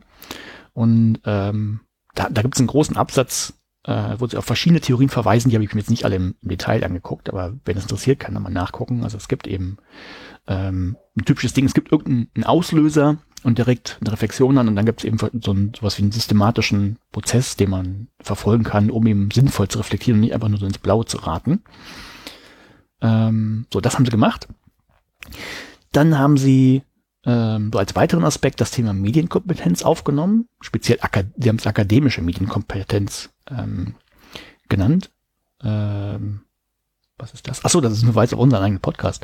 Da habe ich mal im Vergleich Episode 11 zum Modell von Barke, das hatten wir, da hatten wir auch kurz ähm, das Thema Medienkompetenz angesprochen. Und ähm, da gibt es eben vier große Bereiche und ich habe ich hab mal reingeguckt, was, was ich hier wiedergefunden habe. Das ist ähm, Medienkunde, also wenn man was lernt über, das, äh, von, von, über Podcasts an sich und zur Mediennutzung. Das heißt, also wie, wie erstelle ich so einen Podcast, wie funktioniert das? Äh, weniger Medienkritik und Mediengestaltung. Also Kritik als, äh, was macht das mit der Gesellschaft und Mediengestaltung ist eher das Entwickeln von, von neuen Formaten. Das ist ja jetzt nicht unbedingt passiert. Aber es ist jetzt eine Mutmaßung, da steht jetzt nicht so im Detail drin, das habe ich nur ergänzt. Ähm, ja, also wichtig, was Sie akademische Medienkompetenz genannt haben, also ein Ziel sollte auch sein, ähm, sowohl für sich selber als auch für die Leute, die daran hören, äh, was, was zu lernen, wie man Medien im akademischen Kontext einsetzen kann. Also akademischer Kontext heißt hier, naja, Hochschule. Akademisch muss ja nicht nur die Hochschule sein, aber hier ist das die Hochschule. Und die drei Bereiche wären eben Lehre und Lernen. Also das wäre so das Thema mediendidaktische Kompetenz. Äh, was ist das? Also wie kann ich Lernszenarien gestalten unter Zuhilfenahme von Medien? Äh, das soll mit drin sein. Dann Klar, Forschung und wissenschaftliches Arbeiten, also das Thema könnte sein Einwerben von Drittmitteln, wie das also im Netz zum Beispiel, könnte Crowdfunding sein. Das kann äh, sein, wie recherchiere ich denn gut? Sci-Hub, äh, Kommunikation in sozialen Medien, solche Sachen. Und der dritte große Bereich eben die Selbstverwaltung und die Studiumsorganisation und da ist dann eher so, so was Richtung Bedien- und Technikkompetenz. Also das sollte da auch drin vorkommen. Und ähm, das haben sie alles wirklich schön beschrieben und am Ende haben, haben, sie dann nochmal gesagt, okay, wir haben jetzt diesen Podcast äh, gemacht und wir glauben, das ist ganz gut, aber die sagen auch selber, ähm, das, der taugt natürlich nicht immer, ne? also so ein, äh, oder taugt nicht für alles, speziell jetzt in anderen Sachen. Also wenn man ähm, diese Medienkompetenzfelder nimmt, die ich gerade genannt habe, also Lehren und Lernen und äh, Forschung, wissenschaftliches Arbeiten und die Selbstverwaltung, also ganz klar, man kann so einen Podcast als wissenschaftliche Publikation so in besonderer Form deuten. Die ist jetzt natürlich nicht irgendwie anerkannt, aber es kann zumindest so ein Impulsgeber sein, um ähm, auf neue Ideen zu kommen und darauf ähm, Forschung halt zu betreiben, also aufbauen auf diesen Impuls. Ähm, dann sowas wie Austausch, Austausch in der wissenschaftlichen Community passt natürlich perfekt. Also wenn ich einen Podcast habe, dann ein Projekt vorgestellt habe, vielleicht noch ein Projektergebnis, äh, dann kann ich das nicht nur im Paper lesen, sondern auch was dazu hören und vielleicht auch erfahren, also den Hintergründen erfahren, die man ja sonst nicht mal zwischen den Zeilen lesen kann, was gut gelaufen ist, wenn im Projekt was schlecht gelaufen ist. Ähm, und ein wichtiger Punkt, den sie noch gesagt haben, naja, den sie noch angesprochen haben, das ist auch ein Stück weit äh, Kulturentwicklung an der Hochschule. Also wenn wissenschaftliche Mitarbeiter äh, sich selber öffnen und ihr Projekt öffnen und andere da, da reinholen und sich auch äh, können Feedback geben können, dann, dann kann das auch ein, ja, dazu beitragen, dass sich eine Hochschule als Ganzes öffnet. Das ist ein ganz wichtiger Punkt. Ähm, Äh, äh, äh. Da verstehe ich meinen eigenen Kommentar nicht mehr. ja, äh, gut. Äh, also das, das haben sie selber nochmal kritisch beleuchtet. Taugt der Podcast dazu? Also natürlich eben nicht immer nur, wenn, wenn ähm, ja, also, also oder anders. Wann, wann funktioniert das denn? Das wird nur eigentlich dann funktionieren, wenn es eh schon sowas wie einen Grundgedanken von, von Openness gibt. Also wer, wer eigentlich kein Interesse hat, sich zu öffnen, der braucht auch keinen kein Podcast machen. Also das, der für die Schublade braucht man ja nicht mal. Ähm, ja, das, das wichtig kann sein, wenn man eh ein Projekt hat, wo es zum Beispiel externe Geldgeber gibt, ne, dann ist das so was wie ein, wie ein Doppelnutzen. Das heißt, man macht den Podcast einmal für sich selber, ne, einfach um für sich selber was zu dokumentieren und, und nochmal nachzudenken, aber natürlich auch gleichzeitig für den, den Geldgeber oder Projektverantwortlichen, äh, der kann ja natürlich auch hören, okay, das ist schon gut gelaufen, das heißt, man muss das vielleicht gar nicht nochmal machen. Vielleicht will er es nochmal verschriftlicht haben, aber vielleicht geht es mit Text-to-Speech oder sowas. Mm. Ja, hm? ja, das wünsche ich mir auch immer. Also ja. bei, bei, bei vielen Sachen haben wir auch gesagt, also lass uns doch die Projektergebnisse im Videofix festhalten. Und das haben wir dann immer sein lassen, weil ähm, es kein nicht gesehen wurde, sag ich mal so, ich will jetzt vielleicht auch gar nicht den Projektträgern jeweils zuwidmen, sondern im, im, im vorauseilenden Gehorsam, sage ich mal so, wurde sich dann dazu entschieden, dass man es ja doch nochmal aufschreiben müsste und dann wäre das eine Mehrarbeit. Naja, muss man. Ja, deshalb, deshalb sagte ich, also ja. wenn man es per Text-to-Speech machen könnte, ginge das vielleicht auch. Hm. Naja, zumindest im Ansatz, ja. Ja, na, aber vielleicht hast du die Gedanken zumindest schon einmal gemacht und dann musst du sie, ne, kannst du quasi aus dem, dem Podcast nochmal niederschreiben später. Den Vorteil von, von was anderem als Text sehe ich total. Nein, aber wie gesagt, also den, den sehe ich auch, aber sie sagen es halt wirklich ganz kritisch, eignet sich natürlich nicht immer. Ja.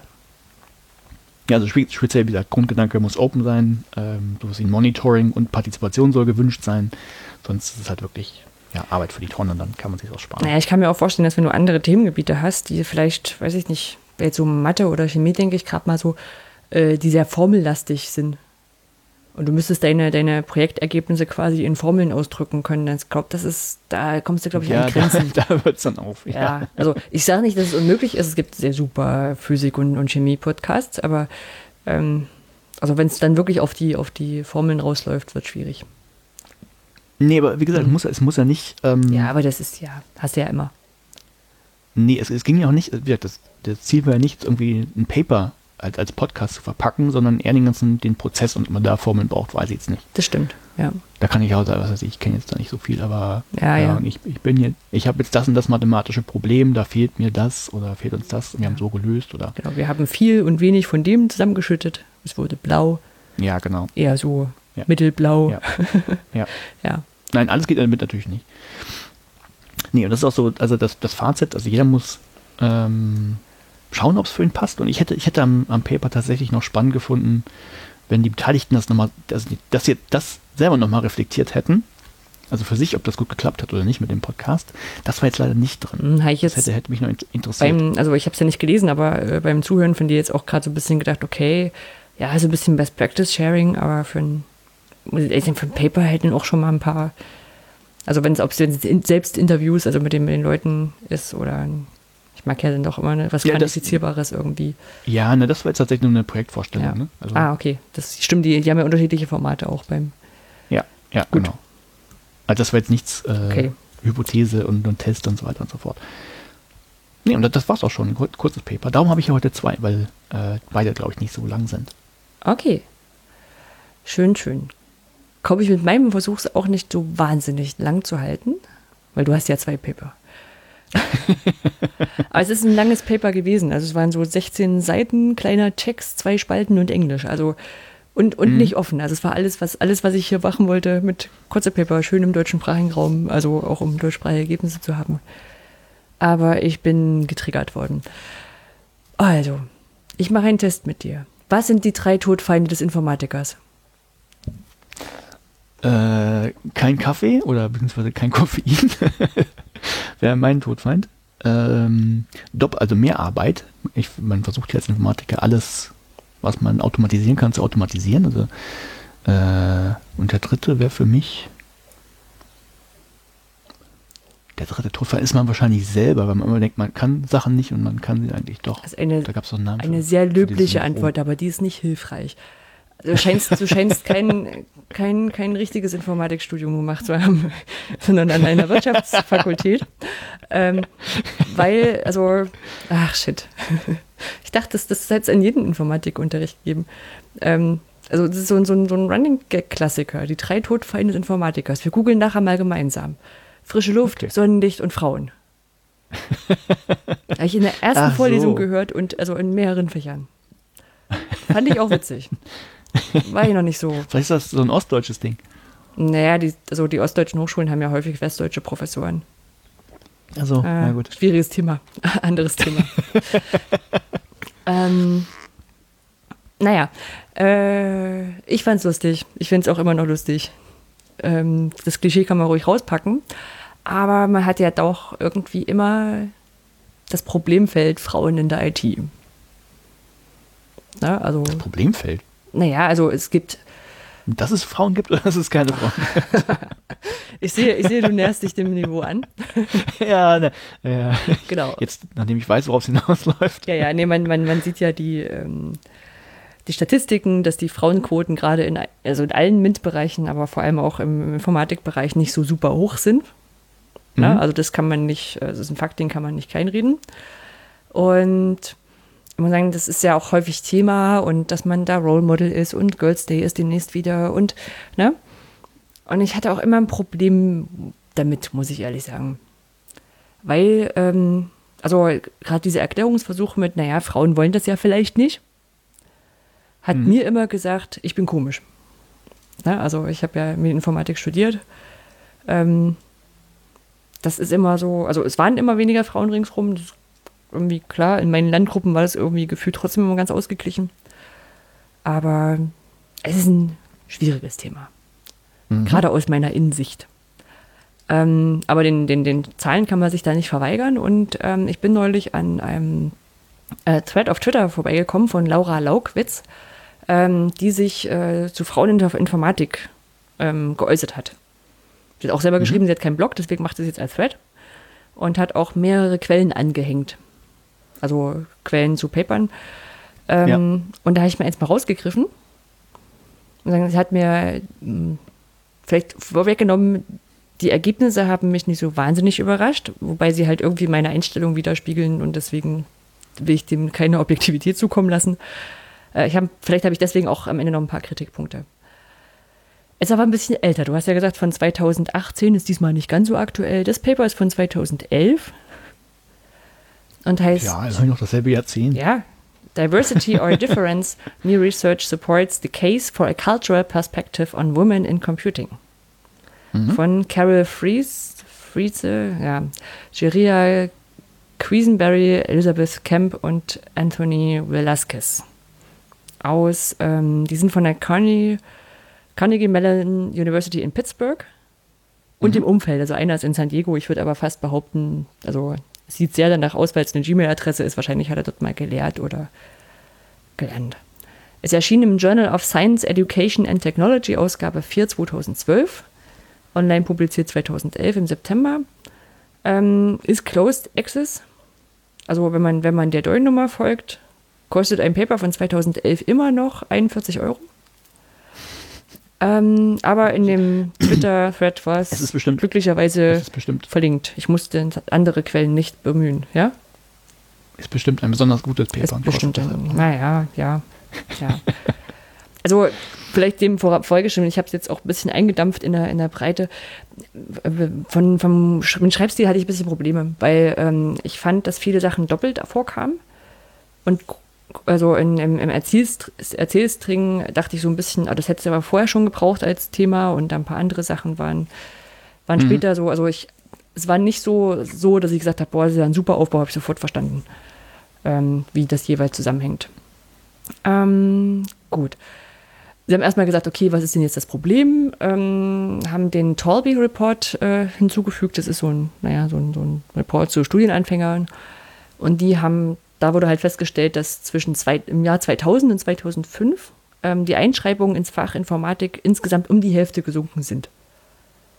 Na, also ich mhm. weiß nicht, es ist jetzt im amerikanischen Raum äh, untersucht. Äh, ich kann mich auch erinnern, um die, um die Jahrtausendwende war auch im Informatikbereich in Deutschland relativ viel los. Und aktuell wird wieder ein bisschen gejammert, dass es halt nicht so viele Studienanfänger sind. Ja.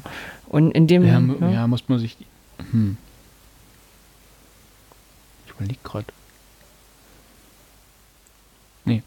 Das war auch die Zeit, als, als die, als die, ich sag mal so, als die äh, Regierung über, wie war das nachher, Blue Cards oder sowas, irgendwelche indischen Fachkräfte fördern wollte, vielleicht, dass da so ein, so, ein, so die Chance gesehen wurde, da vielleicht mhm. dann doch jetzt da anzufangen.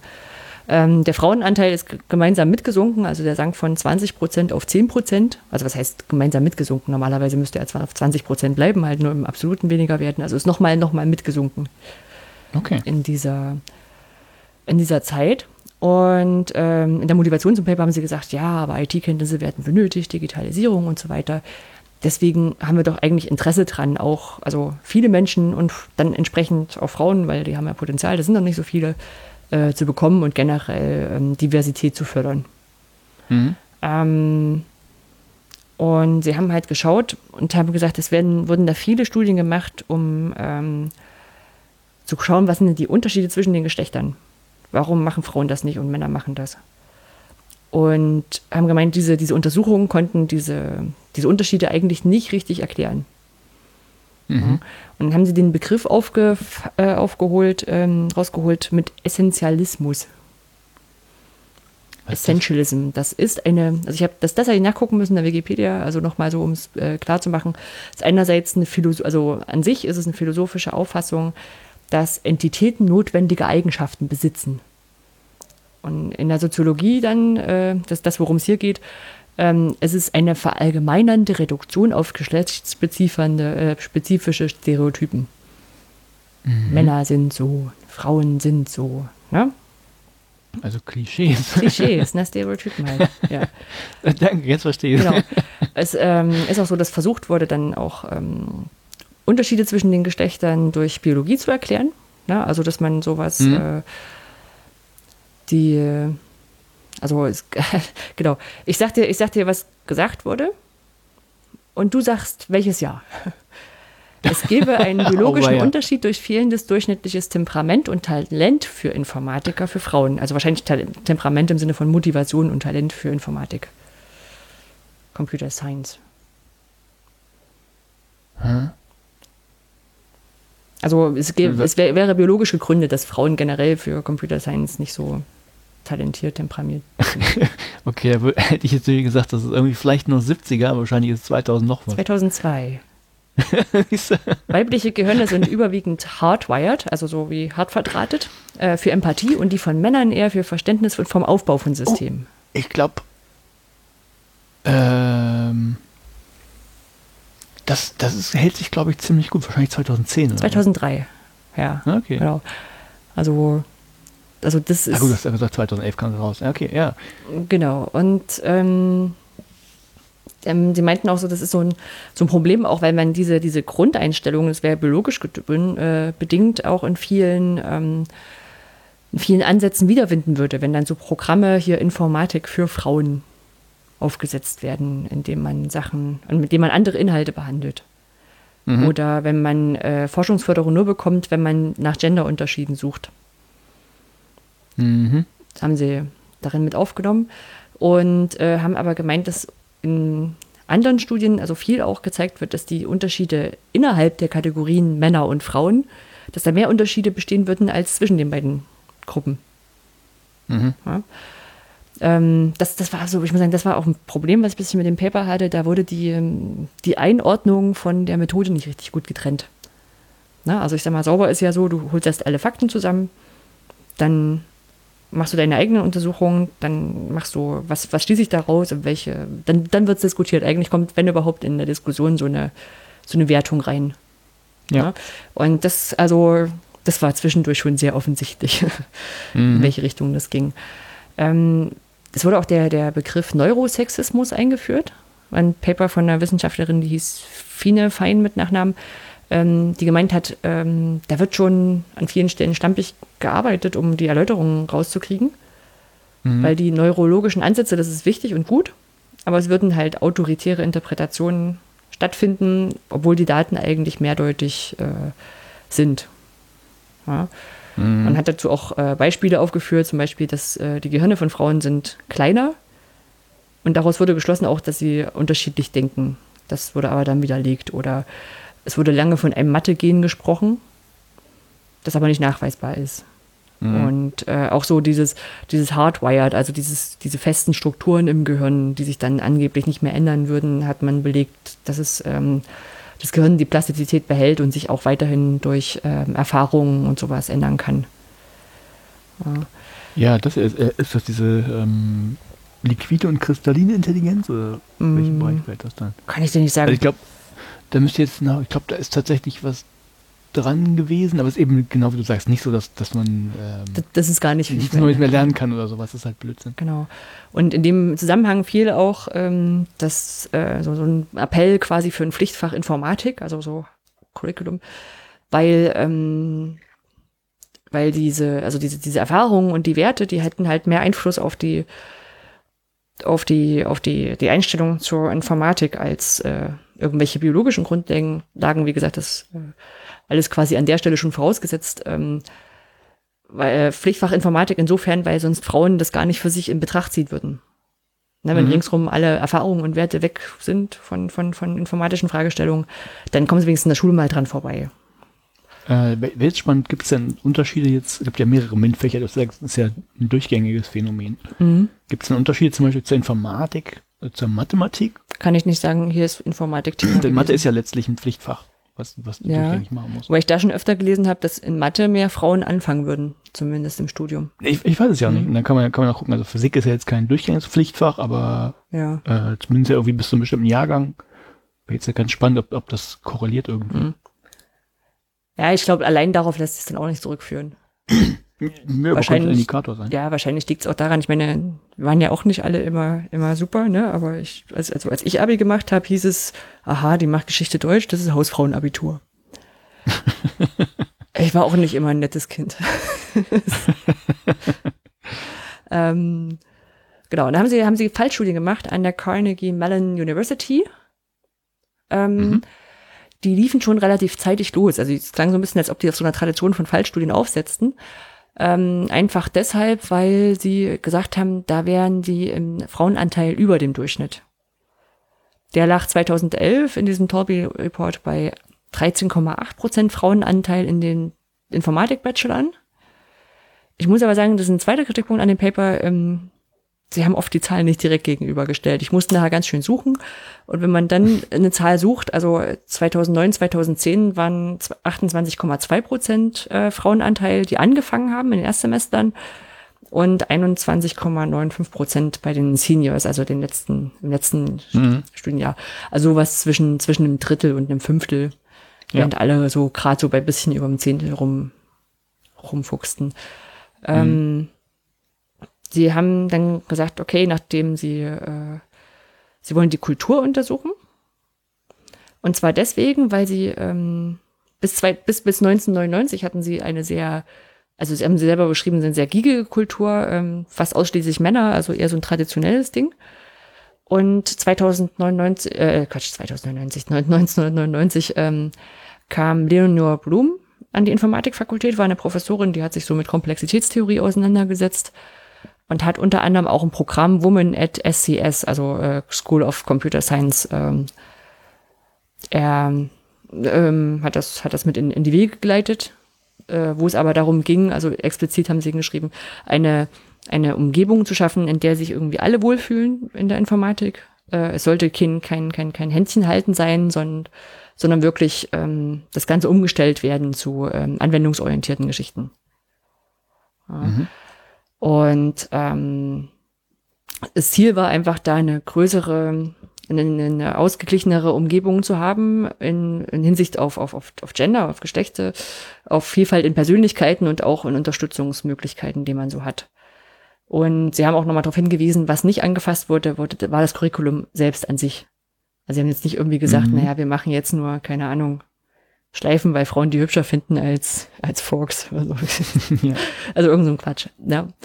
und ähm, haben da dann äh, die Kultur aus, untersucht.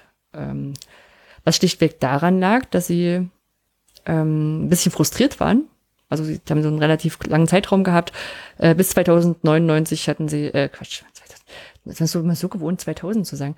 19, 1999 haben sie halt ähm, rausgefunden, okay, äh, Frauen würden eher dem, ähm, dem anwendungsorientierten, den zielorientierten Programmieren äh, Sinn, also würden die eher gut finden, so Computing with Purpose, ne, zur Problemlösung.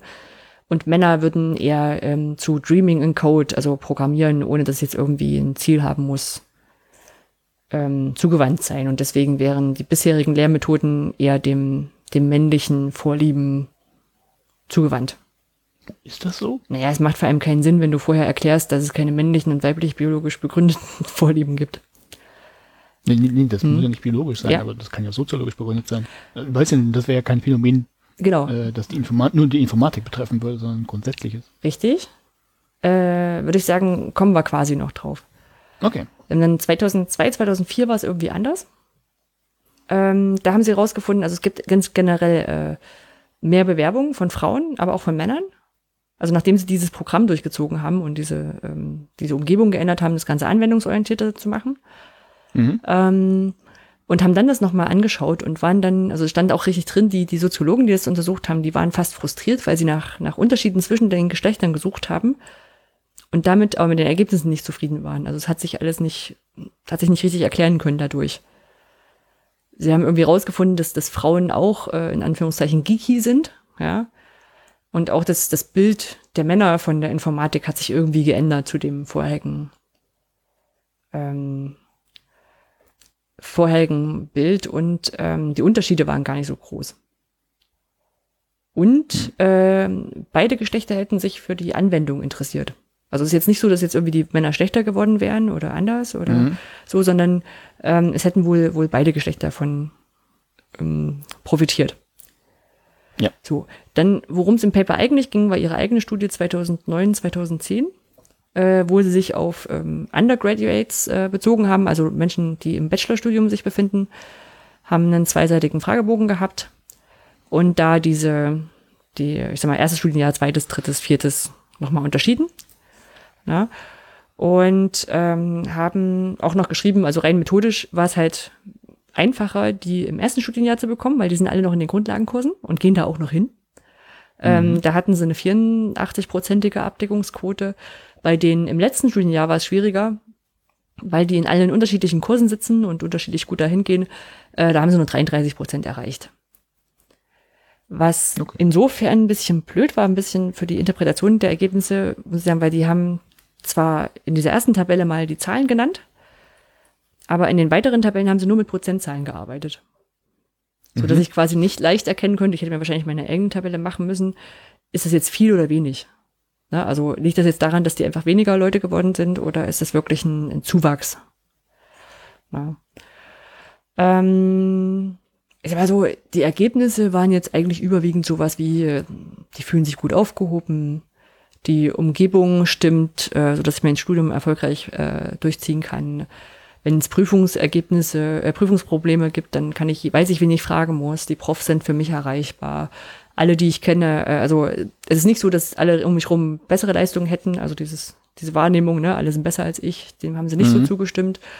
Ähm, ich fühle mich wohl dabei, eine Führungsrolle zu übernehmen oder ich habe äh, Teamwork macht mich nervös. Ähm, da waren auch keine, keine, also in, insgesamt war alles immer ganz gut bewertet oder jeweils abgewertet, je nachdem, wie rumgefragt wurde.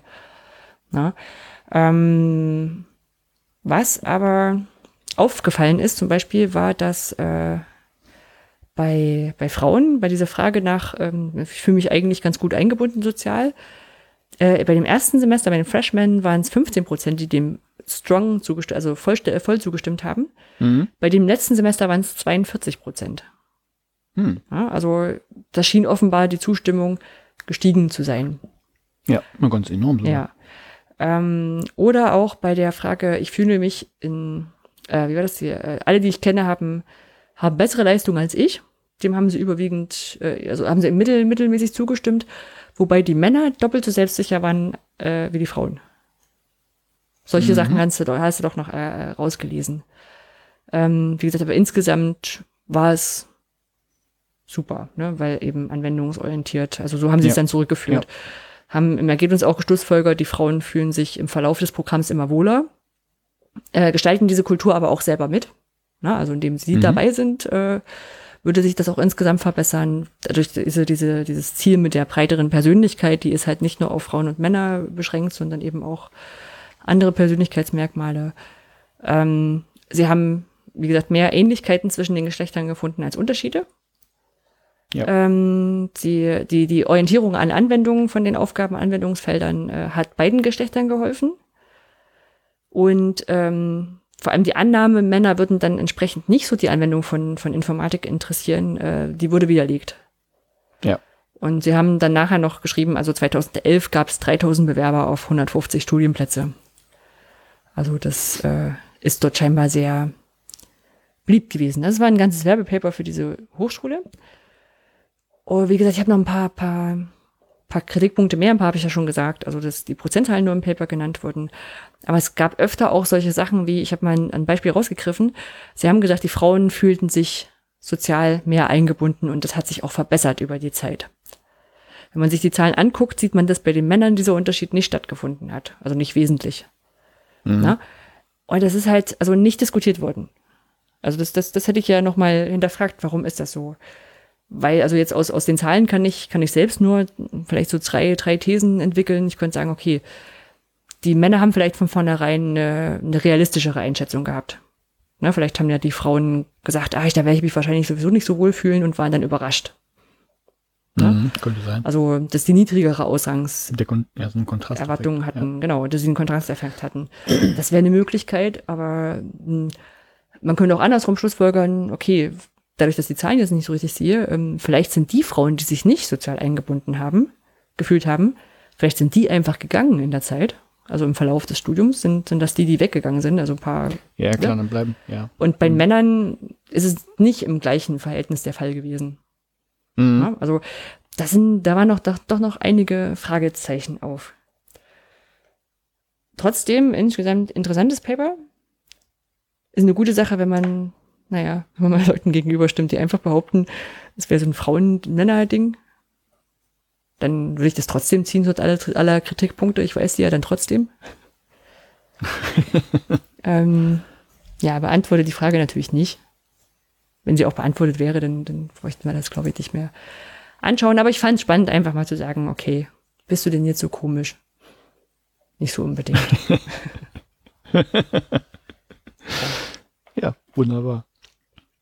Aber andersrum, wie gesagt, ich glaube, die, die, die größere Erkenntnis oder die gesicherte Erkenntnis daraus ist zum Beispiel sowas, dass wir, wenn man eine Anwendung zum Lehrfeld hat und die bereitstellt und daraufhin den Unterricht ausrichtet, ähm, ist es eine Sache, die allen zugutekommt. Könnte man jetzt aus den Fallstudien schlussfolgern. Ist ja trotzdem eine Fallstudie. Eingeschränkt auf Fachinformatik. Naja.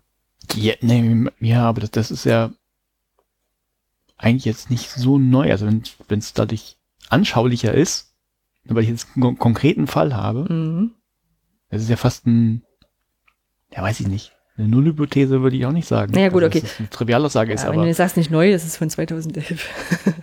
Aber nee, ich meine es aber auch, auch grundsätzlich. Mhm. Ich meine, ähm, ja, habe ich jetzt auch keine Studie, vielleicht ist es auch ein Mythos, ich weiß es nicht, ja, aber, aber dass, dass, dass, dass du dich eher für irgendwas interessierst, wenn du einen konkreten Anwendungsfall hast für dich selber und weißt, Mhm. wofür das gut ist, äh, das verstehe ich schon.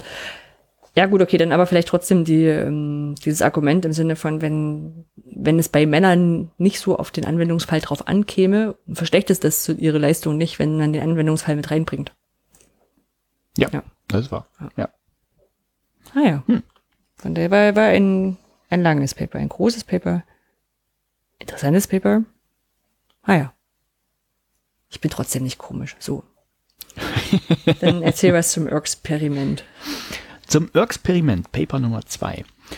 Äh, genau, kommt, äh, oh, hier habe ich keinen Einstieg. Ähm, Kriege ich noch schneller hinter. Es kommt aus der Informatik-Ecke.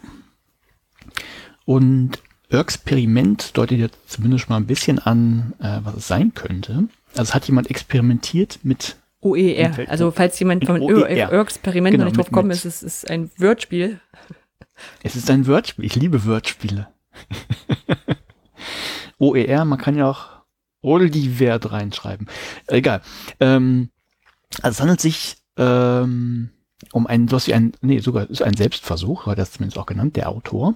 Und zwar, äh, es ist ein Informatikprofessor. Ich meine, es müsste Informatik, nee, Wirtschaft, Entschuldigung, Wirtschaftsinformatik. Und ähm, der muss wohl auch sich hochschuldidaktisch weitergebildet haben und hat wohl auch das, unter anderem das Thema OER entdeckt, also offene Bildungsmaterialien. Und hat mal einen Selbstversuch gemacht, indem er gesagt hat, okay, ich versuche das jetzt mal in meine Veranstaltung einzubauen und gucke mal, ob das gut funktioniert und, und was bei rauskommt. Ähm, das Titel, äh, das Titel, das Titel, das Paper heißt, hat den Titel Erstellung und Weiterentwicklung von Open Educational Resources im Selbstversuch. Autor ist Jens Lechtenberger. Ähm, ist veröffentlicht worden am 2.3.2019, also das ist ganz frisch.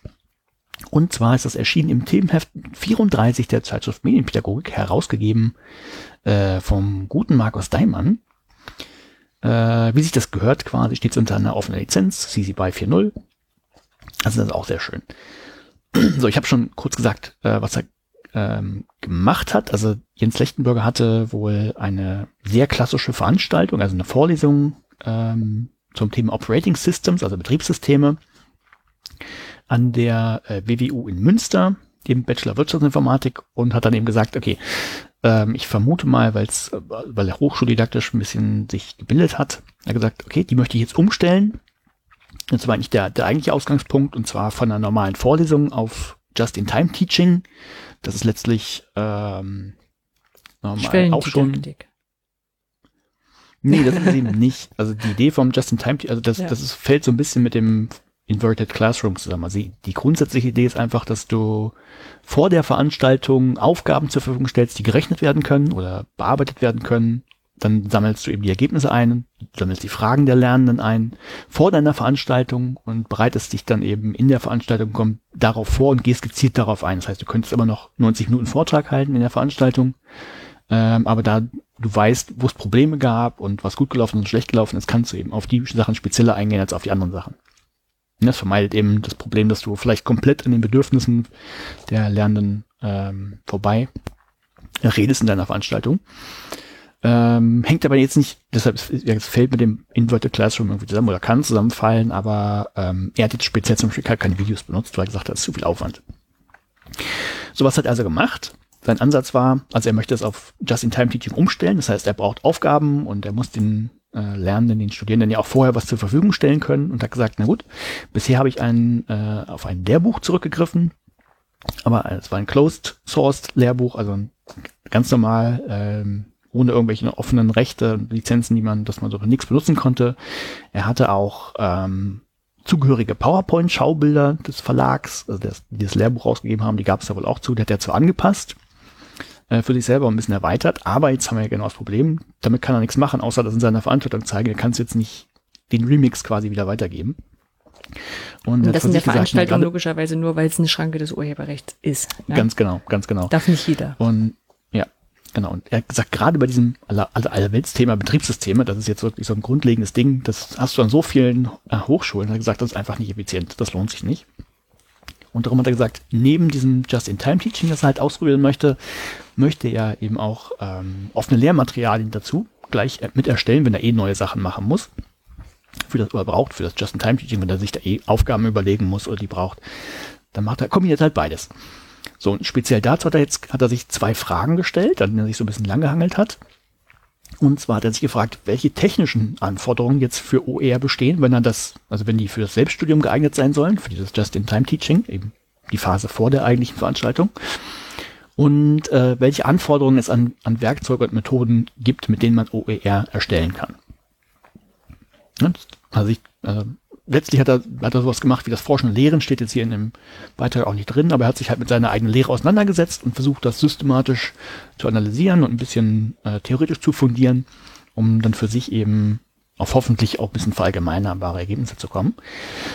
So, und äh, er hat sich dann so ein bisschen, hat er ein bisschen in der Theorie gegraben, was es denn so für Kriterien gibt, mit denen man ähm, ja, so Werkzeuge zum Beispiel klassifizieren kann und, und gucken kann, sind, sind die gut geeignet, sind die schlecht geeignet, speziell auch zum Thema äh, Offenheit. Und äh, kannte ich vorher auch nicht, aber es gibt wohl ein, ein ALMS-Framework. Ich weiß nicht, ob du das kennst, von 2010. Mhm. Das, das muss wohl sowas wie ein Kriterienkatalog sein, äh, mit dem man ja, Werkzeuge bewerten kann. Und diese A, A, L, M und S sind natürlich Abkürzungen für Sachen. Und zwar stehen die für Access to Editing Tools. Also ist die Frage dahinter, hängt das, ist es nur für ein bestimmtes Betriebssystem verfügbar? Das ist zum Beispiel typischerweise nur für Windows oder sowas. Äh, aber auch, wie ist das mit der Lizenz? Ist das eine offene Lizenz? Ist das eine geschlossene Lizenz? Also A wie Access, dann das L steht für Level of Expertise required to revise or remix. Also ist es kompliziert? Ähm, hm? Ist es kompliziert, genau. ähm, genau, also speziell, aber speziell für dieses das Remixen.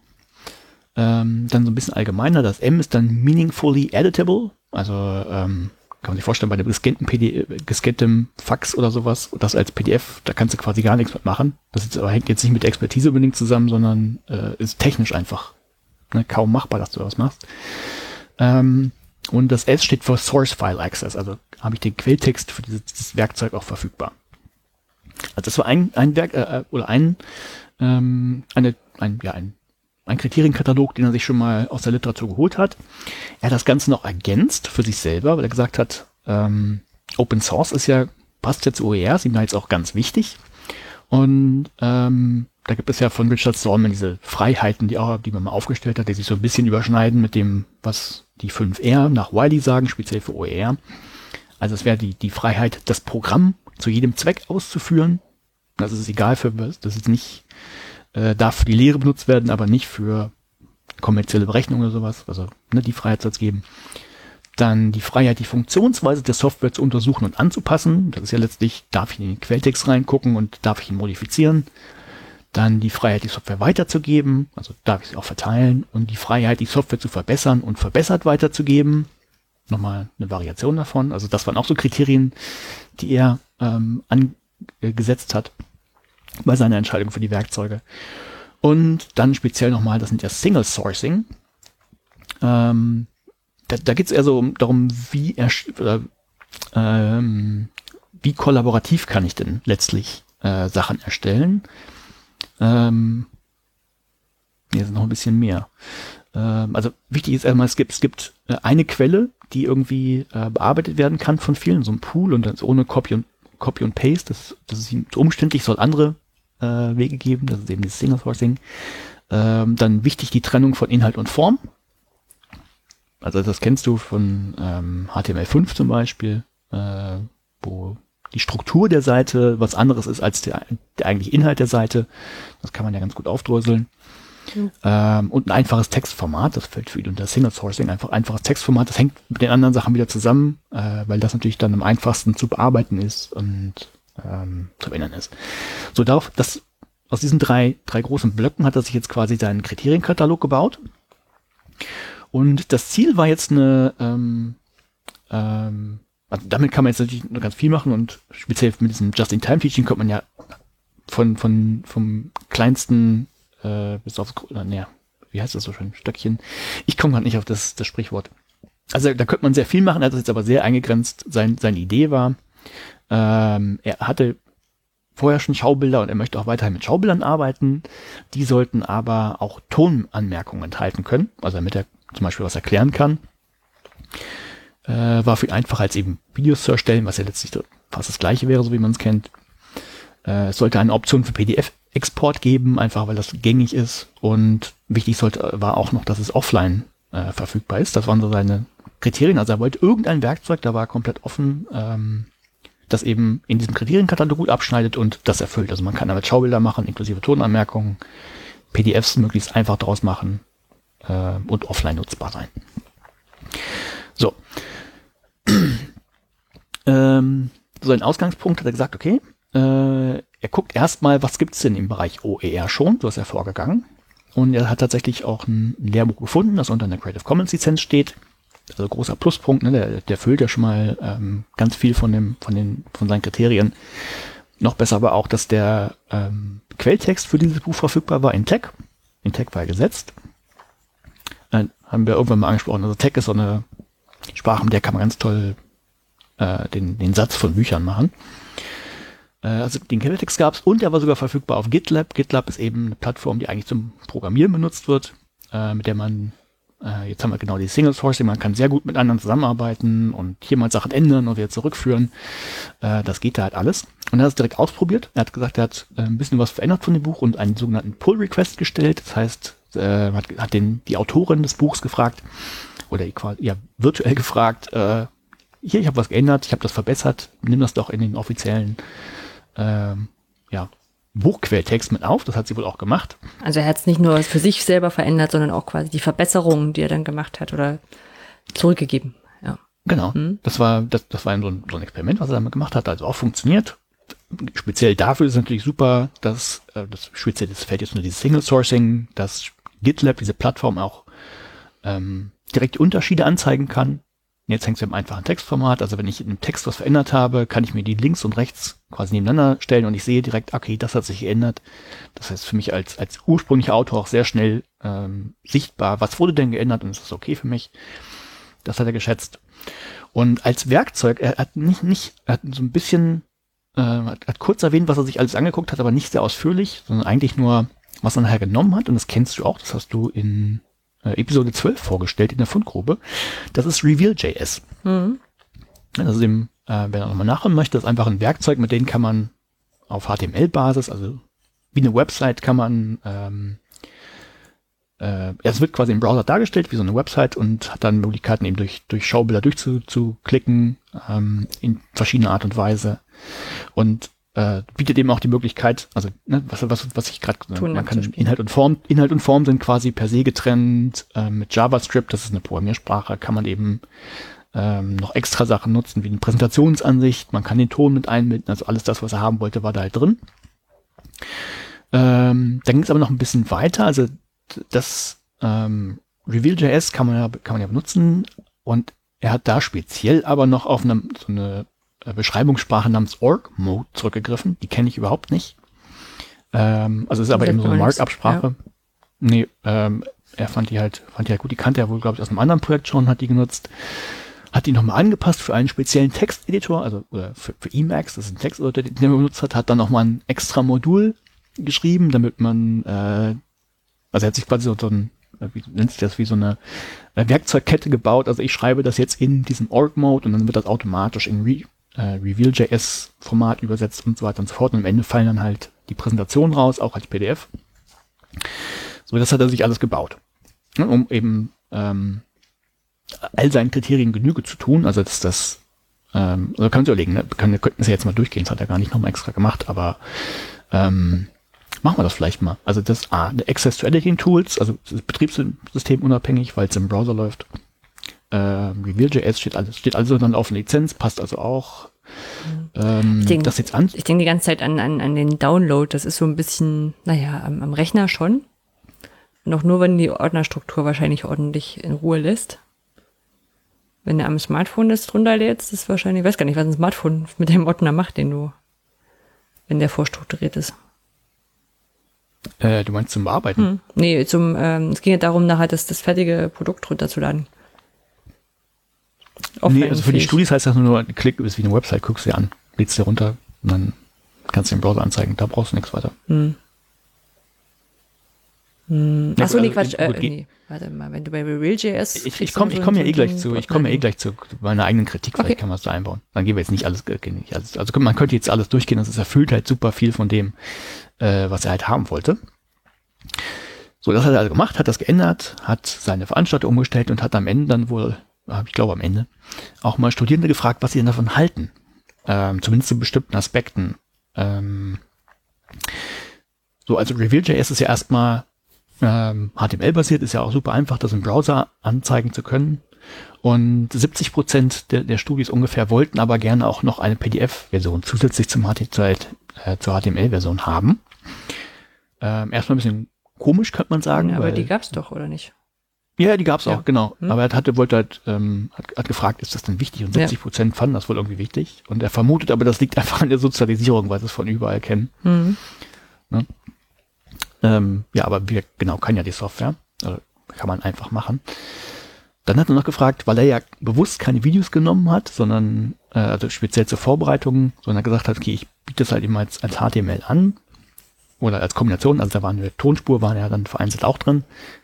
Ähm, war wohl für ihn einfacher als Videos zu machen und 40 Prozent haben gesagt, nö, Videos sind gegen, braucht man jetzt nicht unbedingt. So, dann ging es, hat er noch Fragen gestellt zur Tonspur, also die zusätzlichen Erklärungen, äh, ob die gut sind und ob gewünscht sind. 40 Prozent haben gesagt, ja. Gab es das nochmal, gab's für- das noch mal schriftlich? Weil wenn du sagst, es gab eine PDF-Version, hat es dann quasi für die, für die Druckversion nochmal Die Schaubilder, ich bin jetzt bin nicht sicher, ich nehme an, das Lehrbuch wird auch zur Verfügung gestellt haben, bin ich mir aber nicht sicher. Mhm. Also was es gab, waren eben, ähm, komme ich auch gleich nochmal, weil man kriegt gerade Schau, Schaubilder äh, mit Tonspuren, wo man nochmal extra Läuterung bekommen hat. Mhm. Und 40 Prozent haben gesagt, nö, dann brauchen wir auch keine Videos, die werden jetzt nicht den, den Mehrwert gebracht. Ähm, ich weiß, das war als ein, er hat nicht gesagt, wie viele noch andere Antworten irgendwie gegeben hatten. So, und jetzt kann man noch das bisschen kuriose, also zusätzliche Erklärung auf der Tonspur, ja, bitte, äh, 40 Prozent. Selbst dann, wenn nur der Text der Folien vorgelesen wird. Hm. Dachte ich, okay, ähm, hat er gesagt, okay, äh, er wird wohl künftig mal experimentieren, ob man das mit irgendeiner Text-to-Speech-Engine auch, auch direkt machen kann in Reveal.js. Äh, ja, ko komme ich gleich nochmal drauf. Und äh, eine Frage betraf wohl die Hyperlinks, die es natürlich auch gibt in dem Dokument. Also im, äh, könnte man ein PDF aufmachen, hat man meistens oder oft aber nicht, dass man dann von der Seite zur Seite springen kann. Das geht natürlich hier. Und was beim PDF aber, oder doch, ging wahrscheinlich sogar auch. Äh, ein bisschen umständlicher. Äh, zwischen einzelnen Präsentationen halt springen mit den Links, das ging natürlich auch. Und da haben 70 Prozent gesagt, ja, also äh, Hyperlinks innerhalb des, des ähm, Dokuments, also um an andere Stellen zu springen, äh, sind super. 70 Prozent und zwischen den unterschiedlichen Präsentationen immer noch 60 Prozent oder er meinte, naja, da wäre es vielleicht sogar noch mehr gewesen, wenn es so Richtung Klausurphase schon gegangen wäre, weil sie dann erst den Die Zusammenhänge äh. Vorträge Ja. zur Vorbereitung festgestellt hatten, vielleicht hätten das noch mehr. Also Hyperlinks äh, fanden die heute auch gut. So, jetzt komme ich zum Kritikblock, der ist tatsächlich ein bisschen länger. Äh, du wolltest ja gerade schon loslegen. Ähm, willst du mit deinem anfangen? Naja, also das mit dem Vorlesen von Text, der auf der Folie steht. Da habe ich jetzt neulich Ja. erst die Diskussion auf Twitter mitbekommen, wo ich mir aber auch noch nicht, also nicht, mich nicht weiter schlau gemacht habe, dass es angeblich gar nicht so gut wäre, weil quasi dein, also wenn ich es richtig verstanden habe, dein Vorla Vorlesen fast immer in einer anderen Geschwindigkeit ist als dein Lesen mit den Augen. Und deswegen Mhm. quasi in deinem Kopf da totale Verwirrung passieren würde. Hm, habe ich, habe ich so äh, ähm, hingenommen, gelesen, dachte ich, muss es dir nochmal angucken, weil nämlich andererseits bei, ähm, wenn ich, wenn ich Filme schaue, ja, also jetzt wirklich nur anekdotische Evidenz, ähm, Mhm. wenn ich Filme schaue und mir Untertitel dazu schalte, bei fremdländischen Filmen, hilft mir das dann doch. Oder wenn bei YouTube aus Versehen die Untertitel angeschaltet sind, selbst wenn es auf Deutsch ist, finde ich es eigentlich nicht, nicht störend. Ist ja, aber das ist ja, ein anderer. Anwend das ist ja noch ein anderer Anwendungsfall vielleicht. Ja. Ja, auf alle Fälle dieses mit Ja, dem aber Präsentieren. speziell Vorlesen. dem Vorlesen, ich habe halt, Ja. ähm, ich fange ich fang einfach nochmal anders an. Äh, grätsch, grätsch einfach rein, wenn du, das passt, vielleicht ist es dann doch einfacher. Ähm, also erstens hilft das, okay, das scheint für ihn ja gut zu funktionieren, das ist ja, das ist erstmal eine tolle Sache, ne? wenn die Studis auch zufrieden sind, äh, warum nicht? Mhm. So, was, was ich auch gut fand, ist der, ist der Kriterienkatalog an sich, also da könnte man tatsächlich sagen, den könnte man nochmal weiter ausarbeiten, vielleicht hat er den sogar detaillierter, das wäre natürlich spannend. Und ähm, dann könnten auch andere, könnten ja sagen, okay, jetzt gehen wir mal alle Werkzeuge die es so gibt und sortieren die mal ein und am Ende hat man einen super Katalog, um zu sagen, ähm, guck mal, diese Werkzeuge sind eher offen oder eher nicht so offen oder beziehungsweise geeignet für OER und nicht geeignet für OER. Fände ich mal ganz charmant. So, wo- ich mir aber dann nicht mehr sicher war, ähm, ein, einer dieser Punkte war ja, ein Kriterium wäre ja Level of Expertise required to revise or mix. Oder überhaupt das Erstellen vielleicht auch. Also für ihn ist es wahrscheinlich alles trivial, ne? Äh, dann, ja, gibt hier den Tech-Quelltext und dann nehme ich das raus und dann mache ich das auf GitLab und ändere das hier und hau noch ein bisschen äh, ähm, JavaScript rein, damit das funktioniert und Org-Mode und so weiter. Und ich weiß halt nicht, ob das, also ob das nachher noch so einfach ist. Also, das, ne? also kann ich nicht sagen. Ich könnte, würde es wahrscheinlich auch hinkriegen, aber das ist wahrscheinlich nicht so komfortabel und, und einfach äh, für den, Naja, wenn du, Na, wenn du sowas wie, äh, was war das hier, Gym-Studie, war die das? Oder irgendeine Studie hatte doch das dabei, dass ähm, Schulkinder Probleme hatten, auf Links in E-Mails zu kommen, wenn die nicht quasi schon als Hyperlink funktioniert haben, sondern die quasi copy and pasten mussten. Ich glaube, ja, gut, das, in der das wäre jetzt die, die, die lernenden Seite. Ich war wirklich bei den Lehrenden. Nee, ich meine aber in, mit, mit, mit Menschen, die auf, auf dem Level agieren oder die dir, ich sag mal, Word-Dokumente schicken, wo äh, Seitenumbrüche mit ganz vielen Leerzeilen ähm, formatiert sind. Ja, ich glaube, also- die haben dann eher Probleme mit diesen, diesen Toolchains, ja. Ah. Ja, ich, ich, ich glaube, für ihn ist das, also das ist ja Forschendes Lehren. Erstmal muss es dir selber eine Erkenntnis bringen. Ist das gut für dich? Er hat ja gesagt, Ja. ein Selbstversuch. Ja. Äh, für, für ihn glaube ich super, aber ich weiß halt nicht, ob das mh, allgemeinerweise ist. Und ich habe jetzt aber, das war jetzt der, der kleinere, die, die, die, die größere Kritik, ähm, das das erste Prinzip, was du schon angeschnitten hast. Also ich glaube, er hat sich dann sehr auf, Techn auf diese technische Fragestellung ver versteift. Die, um die ging es natürlich auch hier in dem Paper. Äh, aber ich glaube, die didaktische Seite ist da so ein bisschen hinten runtergefallen. Das war zumindest meine Befürchtung. Also genau das erste, was du gesagt hast, nur dieses, dieses Text-to-Speech, ob das überhaupt sinnvoll ist. Also er will das jetzt sogar noch, also weil die Studis das gesagt haben, hätten sie gerne, ähm, und ja für ihn auch schneller geht, ne, wenn das, wenn er keine Texte einsprechen muss, sondern wenn das da ähm, übersetzt wird, hm, weiß ich nicht. Hm.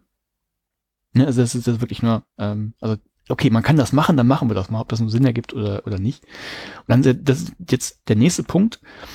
Ähm, das hängt so ein bisschen vielleicht an Reveal.js, also du kannst natürlich auch Bilder und sowas einbauen, aber es verleitet ja ne, Markup, ich tippe einfach mal Texte ein, und am Ende kommen halt so, so du hast eine Tendenz zu nur Textschaubildern, also wo dann halt Bullet Points draufstehen. Hm. Ne, ist vielleicht für, für einen Vortrag noch brauchbar, aber nicht als Material, um äh, das als Vorbereitung zu nutzen. Also was habe ich denn von Schaubildern, wo jetzt nur sieben Schlagworte draufstehen, auch wenn mir die vorgelesen werden, das macht dann ja auch keinen Sinn mehr. Aber ich habe, also wenn Ja, du also- Schaubilder gesagt hast, habe ich eigentlich immer an irgendwelche, keine Ahnung, Kringel mit Z äh, Strichen dazwischen gedacht. Nee, ich habe mich hab mir die mal angeguckt, also das könnt, kann man ja auch machen, ne? Dann ähm, äh, verlierst du ja auch die Editierbarkeit. Hm. Also dann wird schon nicht mehr so einfach, das, das Diff zu sehen und zu sagen, okay, das hat sich geändert, also dann musst du ja die einzelnen Bilder angucken. Hm. Ne, also was, was dann äh, mehrheitlich drin war, das waren, waren ähm, ja sehr textlastige Schaubilder. Ja. Ne? Okay. Ja, ist eben einfach editierbar, aber anschaulich ist das nicht. Und wie gesagt, für einen Vortrag kann, ich- könnte ich sogar noch mit leben, wenn er, ne, sind Schaubilder nur mit ein paar Bullet Points drauf. Aber das ist ja eben, das, das siehst du häufig auch bei, bei Vorlesungen. Ja, ich habe jetzt hier mein, meine Schaubilder und die sind gleichzeitig mein Skript, Skript, das ja. ich jetzt in, in Gänsefüßchen setze. Ja, können, müssten wir vielleicht auf einen Blogbeitrag von mir noch verweisen. Den habe ich mir schon aufgeschrieben. Ich kenne deinen Blogbeitrag. Ach so, ah, wunderbar. also das, weil das ist einfach so ein, das ist, für, das ist für mich immer so ein grundsätzliches Ding, wo ich sage, hey, ich weiß, spart euch irgendwie Arbeit, aber ihr habt nichts Halbes und nichts Ganzes. Aber kannst du bei Reveal.js nicht auch so machen, dass du zwei Bereiche definierst und sagst, den nur in der Druckversion und den hier in der Präsentationsversion?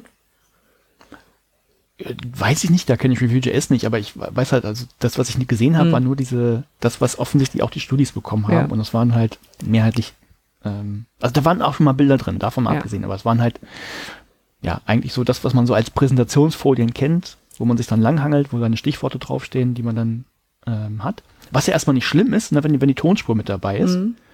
Ne, die ist ja zur Erklärung da, dann hast du ja letztlich ähm, sowas wie, ein, wie ein Vortrag, ne, hast du alles in eins. Aber das wollte er ja offensichtlich auch, ähm, ja, weil es schneller zu produzieren ist, dann halt weglassen, wenn so eine Text-to-Speech-Engine das schafft. Weiß ich nicht. Also das war das war eine weglassen und er hat gesagt, äh, wenn man mal was korrigieren muss, ist es ja auch aufwendig, das alles neu zu machen. Von daher wäre Text-to-Speech toll. Und von daher, ich glaube, da, ja, aus technischer Sicht wahrscheinlich interessant, aber ich glaube, didaktisch braucht man das nicht unbedingt.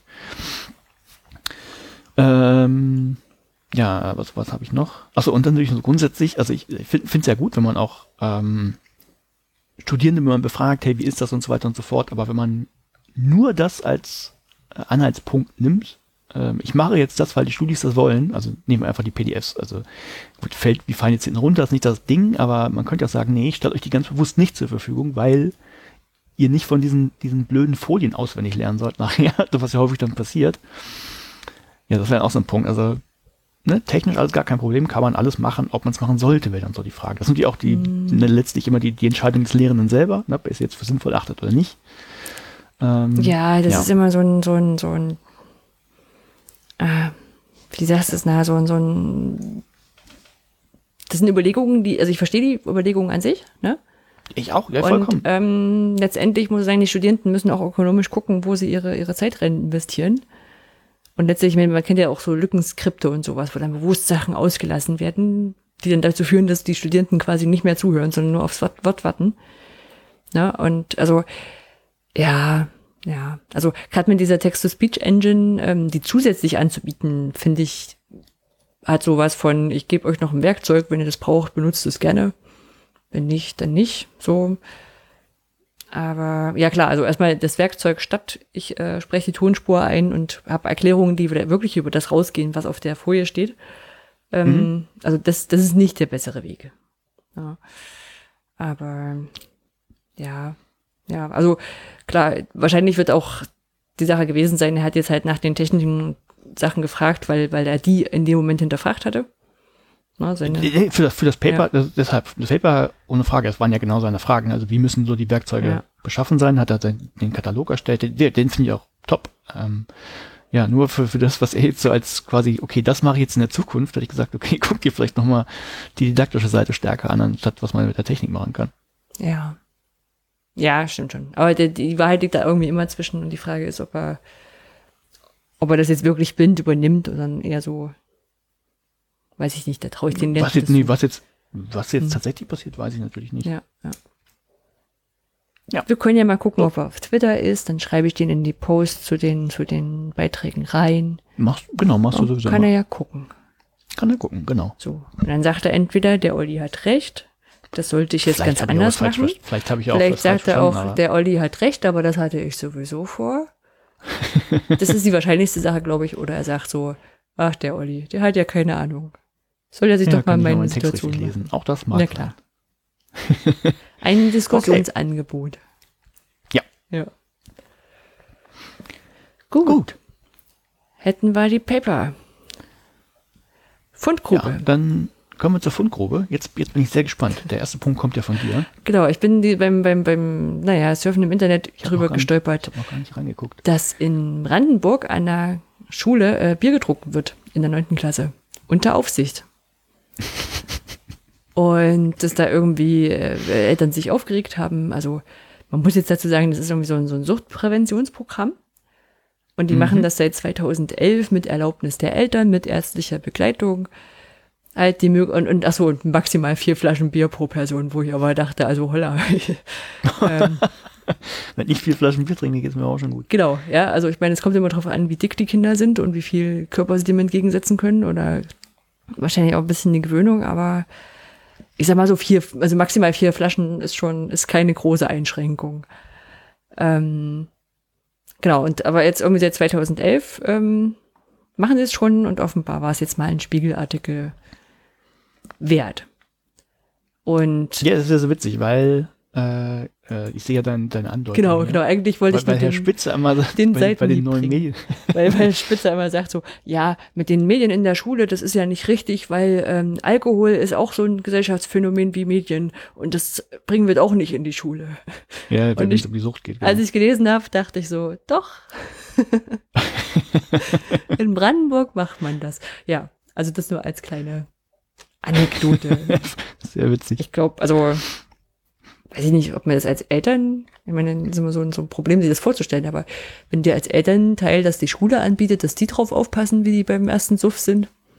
Also Suff ist ja, Ja. mit vier, vier Flaschen dann wahrscheinlich doch noch nicht so richtig, aber hm. Ich Ja, sag, sehr ich sag jetzt nicht, wo ich mein ersten Mal richtig betrunken war. Das wirft ein schlechtes Licht auf meine Habe ich, Eltern. hab ich vielleicht schon mal erzählt? Weiß ich gar nicht. Habe ich das schon mal erzählt im Podcast? nee, aber möchtest du es? Es ist ja nichts nichts Tragisches und die an- verantwortliche Person kann sich nicht mehr wehren. Ich habe das erste Bier im Alter, oder zumindest dran genippt, ich weiß nicht, da war ich vielleicht, weiß nicht, vier oder fünf oder so, weil ähm, meine Großmutter damals auf uns immer aufgepasst hat, wenn meine Eltern unterwegs Mhm. waren.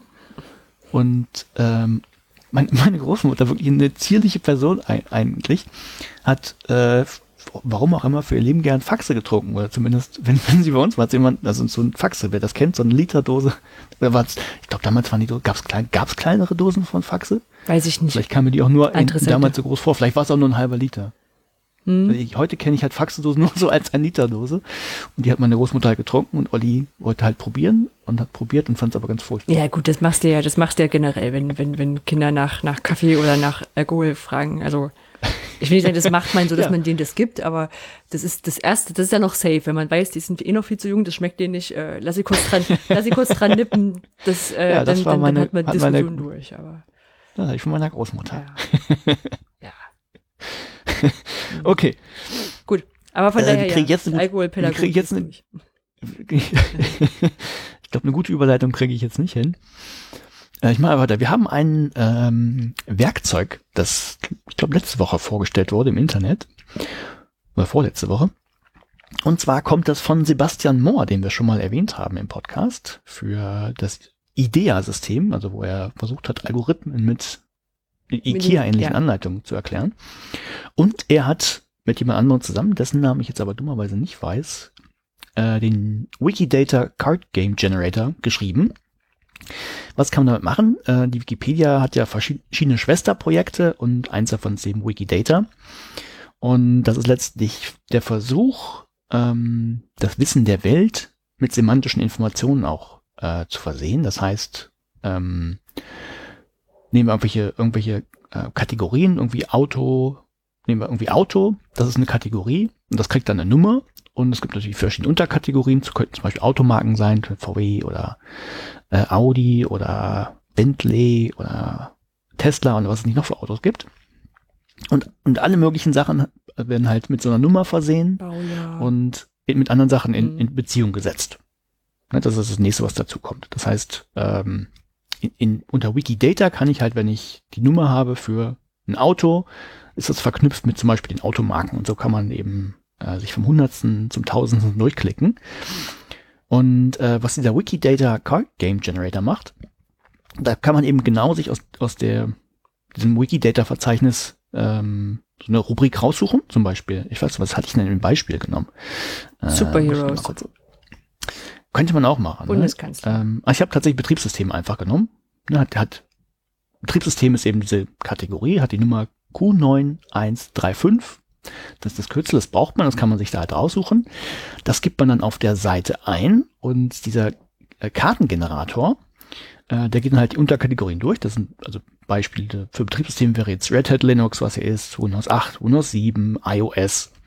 Und da gibt's ja verschiedene ähm, Daten, die dann damit dranhängen, zum Beispiel, wann das herausgekommen ist oder ähm, der Alexa-Rank ist hier drin, das ist, wenn es eine Website dazu gibt, wie häufig wird die aufgerufen, also wo steht die im Ranking und solche Sachen. Und das ist natürlich immer von Kategorie zu Kategorie unterschiedlich, was da drauf steht, aber dieser Kartengenerator ähm, baut dann halt automatisch Karten daraus, aus diesen Unterkategorien und versieht die halt mit den äh, Merkmalen, die es dann so gibt. Und dann könnte man, hat man, also automatisch könnte man sich das ausdrucken und hätte so ein Kartenspiel, wie man das von früher kennt. Ich weiß gar nicht, ich hab, weiß nicht, ob das einen Namen hat. Ich glaube, Also ich, hatte, ich hatte das. irgendwie nachgeguckt und ich kann mich jetzt, ich weiß nicht mal, ob es so stimmt, aber Turbo Quartett oder so ähnlich heißt das. Könnte sein. Hm. Ich weiß es nicht. Also je- jeder, je, ich glaube, jeder kennt das. Also Karten da stehen Sachen drauf und dann sagt man, weiß 500. Niemand weiß. Ja, was genau, Hubraum sowas. ist. Ja, ich habe mehr. Zack, dann kriegt Ja. man die Karte. Und da kann man sich halt automatisiert äh, zu allen möglichen Sachen, was einem einfällt. Superhelden natürlich auch sehr schön. Vielleicht nimmst du für die, die Shownotes ein Superheldenbeispiel. Ähm, Hm. Ja, also kann man sich generieren lassen und, und ausdrucken. Fand ich, fand ich sehr schön. Und das ist halt ähm, Open, Open Source, also man kann auch das verändern. Ich glaube, es ist Open Source. Ja. Da gehe ich einfach bei ihm Ja. bei. bei Aber die, ähm, also was auch ein schöner Gedanke dazu auch ist, ist, wenn man da feststellt, dass da irgendwelche Felder leer sind, dann kann man die reinschreiben in die Wikidata. oh, Ah. guter Punkt. Ja, pädagogisch Ja, wertvoll. Ähm, was Ja. ich noch nicht gerafft habe, also ich habe auch ein paar Sachen probiert. Ich wollte zum Beispiel äh, Simpsons-Figuren, äh, Simpsons-Charaktere nehmen. Und also es gibt so, so ein paar Sachen, wo ich nicht richtig verstehe, warum ich bei dem eine Liste dazu bekomme und bei dem anderen nicht. Also wo ich das quasi an dem Wikidata-Knotenpunkt raus erkenne, dass da mehrere Einträge vorhanden sind.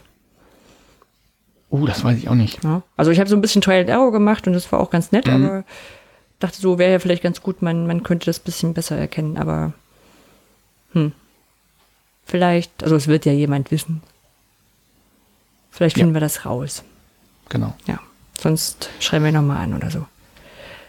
Jo, dann lass mich mal das drunter noch, also das, was unten steht in unseren Shownotes nehmen, weil das einfach Ja, auch noch ein Tool ja. ist und ich vorhin vergessen habe, es hochzukopieren. Ähm. David hat uns äh, PDF Candy empfohlen, also gezeigt und ich habe es mir angeguckt. das ist äh, schnell erklärt. Man, das ist ein, eine Webseite, mit der man alles mit PDFs machen kann, was man mit PDFs machen kann.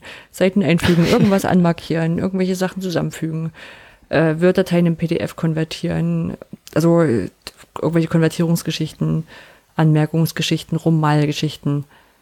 Ja. Und das geht alles ohne Anmeldung. Ich habe mir zwei Notizen gemacht. Das eine ist halt PDF. Hat halt die Schranken, die PDFs haben. Ähm, und ähm, einfach nur, damit es äh, gesagt ist, weil sowas ist offensichtlich, aber wenn wir es nicht sagen, wird es vielleicht irgendwo geschrieben. Äh, bitte bedenkt dran, dass es die Dokumente, die ihr hochladet, ohne Anmeldung trotzdem von anderen gelesen werden können. Potenziell, vor allem von den Webseitenbetreibern. Vielleicht ladet ihr nicht irgendwas hoch, was sensibel ist. Captain, Ob Vielleicht Captain Obvious. Aber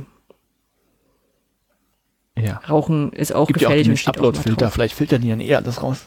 Na, Ja, ich greife die vor. Stimmung immer wieder am Noch einen erfreulichen Punkt vorher. Ja.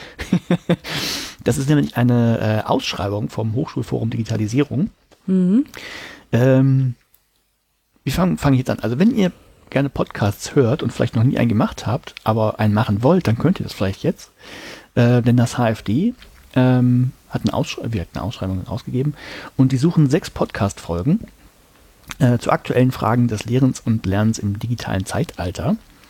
Und was, was man da macht, ist im Prinzip komplett offen. Also man äh, muss ein Konzept erstellen und was können Interviews sein oder mit, mit wem auch immer, mit Studierenden, mit Profs. Man kann auch äh, sich wahrscheinlich andere Sachen einfallen lassen. Äh, hat bis zum 28. April noch Zeit, dieses Konzept einzureichen. Und äh, das Schöne ist, äh, wenn man Reisekosten hat und Sachkosten, wenn man ein bisschen Ausrüstung braucht oder sowas, ähm, dann, dann kann man die auch bekommen.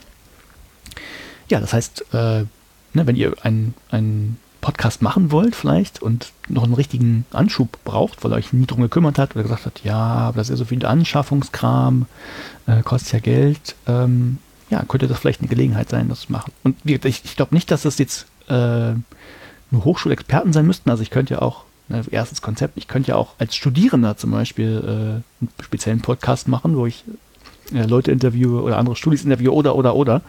Ne? Wie, wie ist mein eigenes Studium? Oder vielleicht ähm, äh, greift jemand die Idee vom, vom Bildungsshaker auf und ähm, dokumentiert auch sein, sein Projekt an der Hochschule irgendwo. Also ne, geht alles. Mhm. Und ich fand es auch eine schöne Idee, auch nochmal danke ans HFD, uns anzuschreiben. Also als, als, als Podcast, dass wir ähm, einerseits hätten wir selber überlegen oder können wir selber überlegen, ob wir da was machen wollen. Ähm, ich glaube, wir haben erstmal nicht, nicht ausgeschlossen, aber wir. ein Podcast, also ich würde, so, so potenziell würde ich sagen, ein Podcast reicht, aber Ja, ich glaube, Wir haben- vom Arbeitsaufwand reicht wir das haben auch erstmal noch Zeit genau. bis zum 28. April äh, und keine Ahnung, vielleicht haben wir irgendwann einen feuchtfröhlichen Abend, wo wir dann doch was einreichen. Ähm, genau, ist thematisch halt äh, insofern eingegrenzt auf Lehren und Lernen im digitalen Zeitalter, was aber jetzt nicht wirklich eine große Grenze ist. Ne? Also da, da geht Nö. viel rein. Nee, da geht viel, genau. Ja. Gut. Genau, dann, so jetzt haben wir haben es schon Erfreulichen mehrfach, ja, äh, Politik, Thema. genau, wir haben es ja schon, wir haben es ja auch in den früheren Podcasts schon mal äh, erwähnt und vorhin auch nochmal, weil ich auf der Demo war.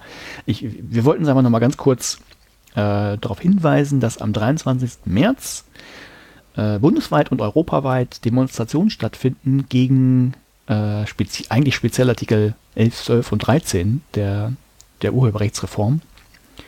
Also im speziellsten wahrscheinlich die Upload-Filter in Artikel 13. Ähm, ja, also Aber Wir Olli, da stehen freuen, doch gar keine Upload-Filter drin. Nee, es reichen technische Maßnahmen zum Filtern und Erkennen. Äh, Hm. Natürlich kein Abruf. Nein, ähm, ja, also wir verlinken in den Shownotes die Seite savetheinternet.info und dann könnt ihr äh, da gucken, ob es in eurer Nähe vielleicht eine Demonstration gibt am 23. März und dann geht doch dahin. Ja. Da sind wir quasi schon auf dem Weg zu den Veranstaltungstipps. Wir haben da ein bisschen ein kleines, ein kleines, ein kleines Dilemma. Also wir beide so, weil wir sind ja an dem 23. bei der Subscribe. Richtig. Richtig. Ach so, 23. Das ist ja quasi von euch. Wahrscheinlich übermorgen. Äh, Oder morgen, je nachdem, wie schnell wir morgen sind. oder morgen. Genau. Aber also müssen wir, müssen wir mal schauen. Also ich habe schon geguckt, der, äh, der Demonstrationsort ist schon irgendwie halbe Stunde oder so weg vom, also halbe Stunde Mhm. zu Fuß äh, weg von, von der Subscribe. Ähm, und eigentlich ist ja dann die Subscribe parallel, aber ich, also ich, ich vertraue sehr darauf, dass es also entweder eine Gruppe gibt, die da hingeht, oder eine ja. andere kreative Lösung aus dem Podcaster-Umfeld, Ja. sich da irgendwie zu beteiligen. Aber ja, ich hätte auch Lust, da quasi sagen, dass ich das nicht gut finde. Ja, Ich habe ja, hab ja letzte Woche schon vordemonstriert. falls es. Ach, du meinst, du hast schon gut, du brauchst nicht mehr hin. Ja, das war ja auch nur eine Stunde, aber na egal. Ja, egal. Ähm, Ähm, Wir waren bei den Veranstaltungstipps. Veranstaltungstipps. Jo, Genau. Äh, haben wir auch nicht so viele heute. Ähm, Nummer 1. Vom 4. April bis 5. April 2019 findet in Berlin das Moodle Hochschultreffen statt. Ausgerichtet von der TU Berlin und der Beuth Hochschule für Technik in Berlin.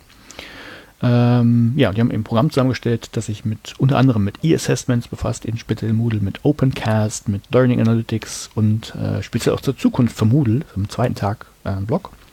Und die offizielle Anmeldefrist ist zwar schon vorbei, aber ähm, es gibt wohl noch Restplätze und so Einzelanmeldungen äh, werden wohl gerne noch angenommen. Und das ist das, was ich vorhin gehört habe. Eventuell werde ich auch da sein und äh, einen kurzen Vortrag zu H5P halten. Das weiß ich auch noch nicht genau. ja. Ähm, ich hatte das ja, glaube ich, war, war- hatte ich das weitergeleitet oder kanntest du es da schon? Nee, kannte ich noch überhaupt Genau, also ja, ich hatte da H5P gelesen, habe gelesen, dass noch kein, kein, kein Referent quasi angegeben war. Ähm, ich fand das Programm an sich auch spannend. Das terminlich ist es nicht so ganz passend bei mir, aber fand an sich, also kann es auch als Empfehlung weitergeben. Ja. Genau, und dann gibt es am, ich weiß gar nicht, ob wir es hier schon mal erzählt haben, am 10. und 11. April 2019 findet in Galway in Irland die OER 19 Konferenz statt. Ist jetzt für spontanen Besucher vielleicht ein bisschen naja, nicht so super geeignet, sagen wir so. Es ist jetzt nicht unmöglich, aber ähm, ist eher so, eine, so eine Empfehlung auch für den Hashtag, den in dieser Zeit zu verfolgen. Äh, Mhm. Ich werde da sein, Jura Musmeerholz wird da sein, Markus Daimann wird da sein. Mal gucken, wer noch. Ich glaube, Matthias Antrasch, weiß ich gar nicht. Also hatte ich so Ah. halbwegs wahrgenommen. Oder er hat zumindest neulich gefragt, wie man nach, nach Irland kommt. Vielleicht habe ich das so ganz kurz, kurz geschlossen. Ähm, genau, das war ja, habe ich das, habe ich das hier schon mal erzählt? So ein bisschen, dass ich geguckt habe, dass ich keine, keine britische Fluglinie nehme, weil ich dann, Mhm. weil das noch unsicher war. Mhm. Ähm, naja, wenn jetzt der Brexit termingerecht kommt, ich glaube, das wird jetzt gerade in diesen Stunden abge, abgestimmt, ähm, ob dann quasi die britischen Fluglinien ihr innereuropäisches Flugrecht verloren hätten und also, naja. Aber von daher, ich fliege mit einer irischen Flucht, äh, Fluglinie, bin da also safe, aber es wurde schon einmal der Flugtermin verschoben. Aber naja. Also Rückflug ist jetzt irgendwie eine Stunde eher, zwei Stunden eher. Hm. Ja. Zu verschmerzen. Ja, ich habe das letzte Zimmer ist sowieso so, dass ich, also die letzte Nacht in dem Zimmer ähm, ist so, dass ich irgendwie nachts um zwei hätte mit dem Bus zurückfahren müssen. Und dann habe ich die Nacht mal lieber einzeln gebucht, weil ich den einzeln stornieren kann. Und vielleicht, Ja. vielleicht lohnt sich dann jetzt. Muss ich, muss ich mal schauen. Ja, genau. Ja. Veranstaltungstipps für April beendet. Wunderbar. Dann Olli, kommen wir zur wie sieht das aus Auflösung mit dem Brainstorming? Ja, wie sieht das aus Kriege ich da kreative Ideen zu- zustande? Vor allem, wenn ich den Leuten nicht dazwischen quatsche. Du siehst ja schon, was ich da in die Shownotes geschrieben habe. Was wäre deine Vermutung? Na, meine Vermutung wäre, weil es jetzt abwechselnd ist, letzte Mal war es ein Mythos, wäre es diesmal kein Mythos. Und ähm, weil ich glaube, dass mir immer jemand gesagt hätte, nein, das ist nicht so. Ist ja jetzt eine, eine Sache, die man relativ häufig macht. Genau, man macht es relativ häufig. Ich habe es auch schon x-mal gemacht. Mhm. Ähm, aber aus dem schlauen Buch, das uns empfohlen wurde, ähm, habe ich einfach die Quellen mal, mal rausgezogen, die was dazu gesagt haben. Mhm. Und die sagen eher, es ist dann tatsächlich doch auch eher ein Mythos, dass das funktioniert. Und, ähm, Dem ganzen freien Lauf zu lassen. Genau. Und das, das ist jetzt nicht nur so ähm, dahergesagt, sondern es gibt wohl auch ein paar Experimente, die dazu gemacht wurden. Äh, speziell eines von äh, äh, äh, ähm, Sawyer hast du hier stehen. Ja, nee, ich wollte jetzt das, das andere erstmal, die drei Experimente, also von Nemeth, ach du Schande, Personas, sogar zwei Personas und Gon Gonzalo, Mhm. wir packen sie in die Shownotes irgendwie rein. Ähm, also die haben einfach mal vers verschiedene Methoden verglichen. Äh, wenn ich es richtig im Kopf habe, habe ich jetzt nicht so erfahren, waren irgendwie 450 Leute oder so, die in verschiedene Gruppen aufgeteilt wurden, dann wieder verschiedene Schemata. Ähm, so, also gab, gab drei Gruppen. Eine Gruppe hat das Brainstorming gemacht, so wie es sein soll. Das heißt, ne, ähm, sammelt einfach mal nur Ideen, ohne zu kritisieren. Ähm, die zweite Gruppe äh, so, sollte sich auch frei äußern. Also sollte von der Idee her, ne, was euch in den Kopf kommt, haut es raus. aber es sollte sofort kritisiert und diskutiert werden. Ne, den, den wurde wohl auch vorher gesagt, es gäbe ein Paper und dann, dann kämen die besten Ergebnisse raus. Und dann gab es noch so eine Freestyle-Gruppe als dritte Gruppe, denen einfach gesagt hat, ihr macht, wie ihr wollt. Hm? Und die haben mal geguckt, was dabei rauskam. Und ähm, das, also das, das Brainstorming war wohl leicht besser als diese Freestyle-Variante. Also sowohl was die, die Zahl der, ähm, äh, der Ideen anging, als auch die äh, Qualität. Also damit Qualität muss natürlich ein bisschen vorsichtig sein, äh, weil man das ja nicht unbedingt alles sofort beurteilen kann. Äh, aber deutlich besser, äh, ja, ähm, beide, also Freestyle und Brainstorming, wären wohl, wären wohl deutlich weniger einfallsreich gewesen als diese Diskussionsvariante, wo man gesagt hat, ähm, haut eure Ideen raus, aber kritisiert und diskutiert sie wohl. Das ist schade. Ich kann mich immer schade, sehr schlecht zurücknehmen, wenn irgendjemand Quatsch erzählt in so einem Brainstorming. Ja, nee das, nee, das ist ja gut. Die Diskussionsvariante war ja besser als das Brainstorming. Also du darfst Ach das so, kritisieren. Moment, dann habe ich jetzt das falsch- Ist gut.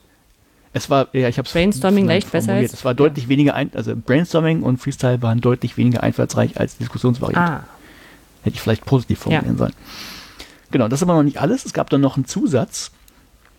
Ähm, wenn man dann allen Leuten hinterher nochmal individuell Zeit gibt, um weiterzudenken, ne, das kommt, vielleicht ist euch was nicht eingefallen, äh, sammelt nochmal weitere Ideen, dann kamen wohl die Mitglieder der Diskussionsgruppe auch hinterher noch auf mehr Ideen, ich glaube es waren sieben im Schnitt, äh, gegenüber von, von drei oder vier irgendwie bei den anderen beiden Gruppen, also Freestyle und Brainstorming. Also auch dann ist es noch besser. Woran es liegt, stand jetzt leider nicht drin. Ne? Ähm, müsste ich ins Paper reingucken. Ist wahrscheinlich eine Hypothese, woran das liegt, habe ich aber nicht gemacht.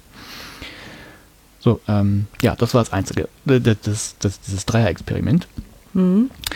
Äh, das andere ähm, war aus einem Buch, da bin ich aber nicht sicher, ob da, ob, ob, ob es da Forschungs, ob das, also das forschungsbasiert ist. Ich glaube, das, das kann auch nur so anekdotische Evidenz sein, bin ich mir jetzt nicht ganz sicher. Ähm, Buch ist jedenfalls von dem Sawyer, den du gerade angesprochen hattest, Explaining Creativity. Und ähm, das ist mal wohl zu den äh, Ergebnissen gekommen, dass Brainstorming weniger effektiv ist, als wenn man äh, die Leute sich erst alleine Ideen macht und die dann einfach zusammenträgt.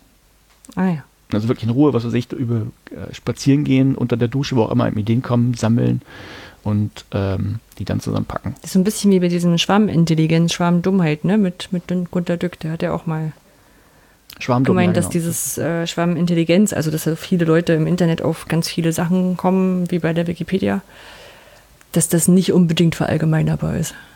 Nee, genau. Mhm. So. Na toll. Ähm, okay, also, also ja, ich lerne daraus, also- Brainstorming, ähm, so wie es gelehrt wird, ist nicht unbedingt immer das Optimum. Und wenn ich schon dazwischen quatsche, kann ich das machen, weil es dann bessere Ergebnisse gibt. Ja, und immer äh, Episode 14 von uns dabei haben und da kannst du vorspielen. Das ist gut. Sehr schön. Ja, also leider auch ein, leider, leider auch ein Mythos.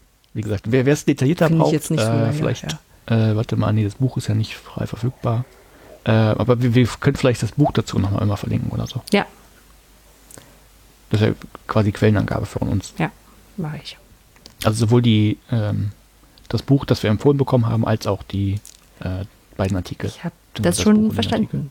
Ja, Sehr gut. gut. Dann machen wir die Welt noch besser. Machst du oder Ja, ich? du hast aufgeschrieben. Moment, das ist, ach so, das genau, das ist der äh, Blinri, also ist die Patreon-Seite von Blinri. Das ist der Mensch, der vorhin, äh, den wir vorhin in der Fundgrube genannt haben, der nämlich dieses Quartett Wikidata-Dings gemacht hat. Genau, ja, nicht nur Und das, die genau. Idea-Anleitung und außerdem macht er Workshops auf CCC-Veranstaltungen. Was erzählt er in den Workshops? Wikidata-Kram. Äh, ähm, nee, er machte alles Mögliche, was er halt hinkommt. Ich war mal auf einem bei ihm, da hat er, ging es um Pixelgrafik. Hm? Also er macht auch schöne Pixelgrafik und hat einfach so ein ganz praktischer Workshop, wo er so ein paar Konzepte vorgestellt hat. Und dann konnte man es ausprobieren und sich mal in Pixelgrafik probieren. Cool. Ne, also sonst, also Op- Open Source Software, also auch zum, zum Lehren und Lernen erstellt er. So, und wer, wer Patreon nicht kennt, äh, das müssen wir vielleicht erklären. Äh, Patreon ist einfach eine Seite, da kann man quasi, äh, wie heißt das? Spenden? Äh, ja, man kann spenden, man, wie heißt das denn? So, so ein Mäzentum ist das. Also man hat dann quasi so einen Schützling, man, ein Patron. Hm? Äh, wird, wird man dann quasi und kann monatlich dann einfach einen Euro oder so äh, dem Sebastian in den Topf, in den Hut werfen. Und er kann sich dann halt einen Club Mate von kaufen. Ja. Ne? Und wenn ihr das tut, dann unterstützt ihr ihn und er hat vielleicht mehr Lust, äh, was zu machen oder kann sich anderes, äh, andere Zeit freischaufeln, um eben so schöne Sachen zu machen, wie diese, diesen Kartengenerator oder die IDEA-Anleitungen. Genau, und weil. Damit macht ihr die Welt besser. Genau, und relativ viele Leute sind dort, also gerade wenn, wenn so Podcast, ähm, Podcaster sind dort auch. Ja. Äh, wir nicht, also ich nicht, du ja. Aber nicht als Podcaster, sondern Nicht eher als als, als Open Source Software Fregelage. Genau. Ähm, genau, und weil wir ja, wir haben ja gesagt, wir müssen mit diesem Podcast nichts einnehmen. Die Ja. Ausgaben, die wir für haben, die äh, stemmen wir selber, das ist kein Ding. Das passt schon. Das passt schon. Aber dann, wenn ihr denkt so, ach, schade, dann gebt ihm das Geld. Diesmal. Genau. Nächstes Mal wieder wem anders. Genau. Genau. Genau. Gut, Huh. sind wir durch? Sind wir durch. Unglaublich. Sie nun, Heute kam es mir gar nicht so lang vor. kommt drauf an. Also ja, mir kam es nicht so lang vor, es ist auch nicht so wahnsinnig lange. Aber seit den letzten Kategorien muss ich mal pullern. Dann sollten wir schnell das ist in der Feierabend Wahrnehmung machen. anders. Genau, wir machen Feierabend, freuen uns aufs nächste Mal dann irgendwann im April, Mitte, Ende. Genau. Mal schauen, wahrscheinlich entweder vor Ostern oder dann erst eine ganze Weile danach. Wann ist denn Ostern? Also Ostern ist am Wochenende vom 20. und 22. April. Also 20. Ja, April müsst, vorher. müsst, müsst Versuchen wir es vorher. Versuchen wir es vorher. Ja, schauen wir mal. Nagelt uns nicht drauf fest, aber wir hören uns vor Ostern wieder. Macht's gut. Ciao.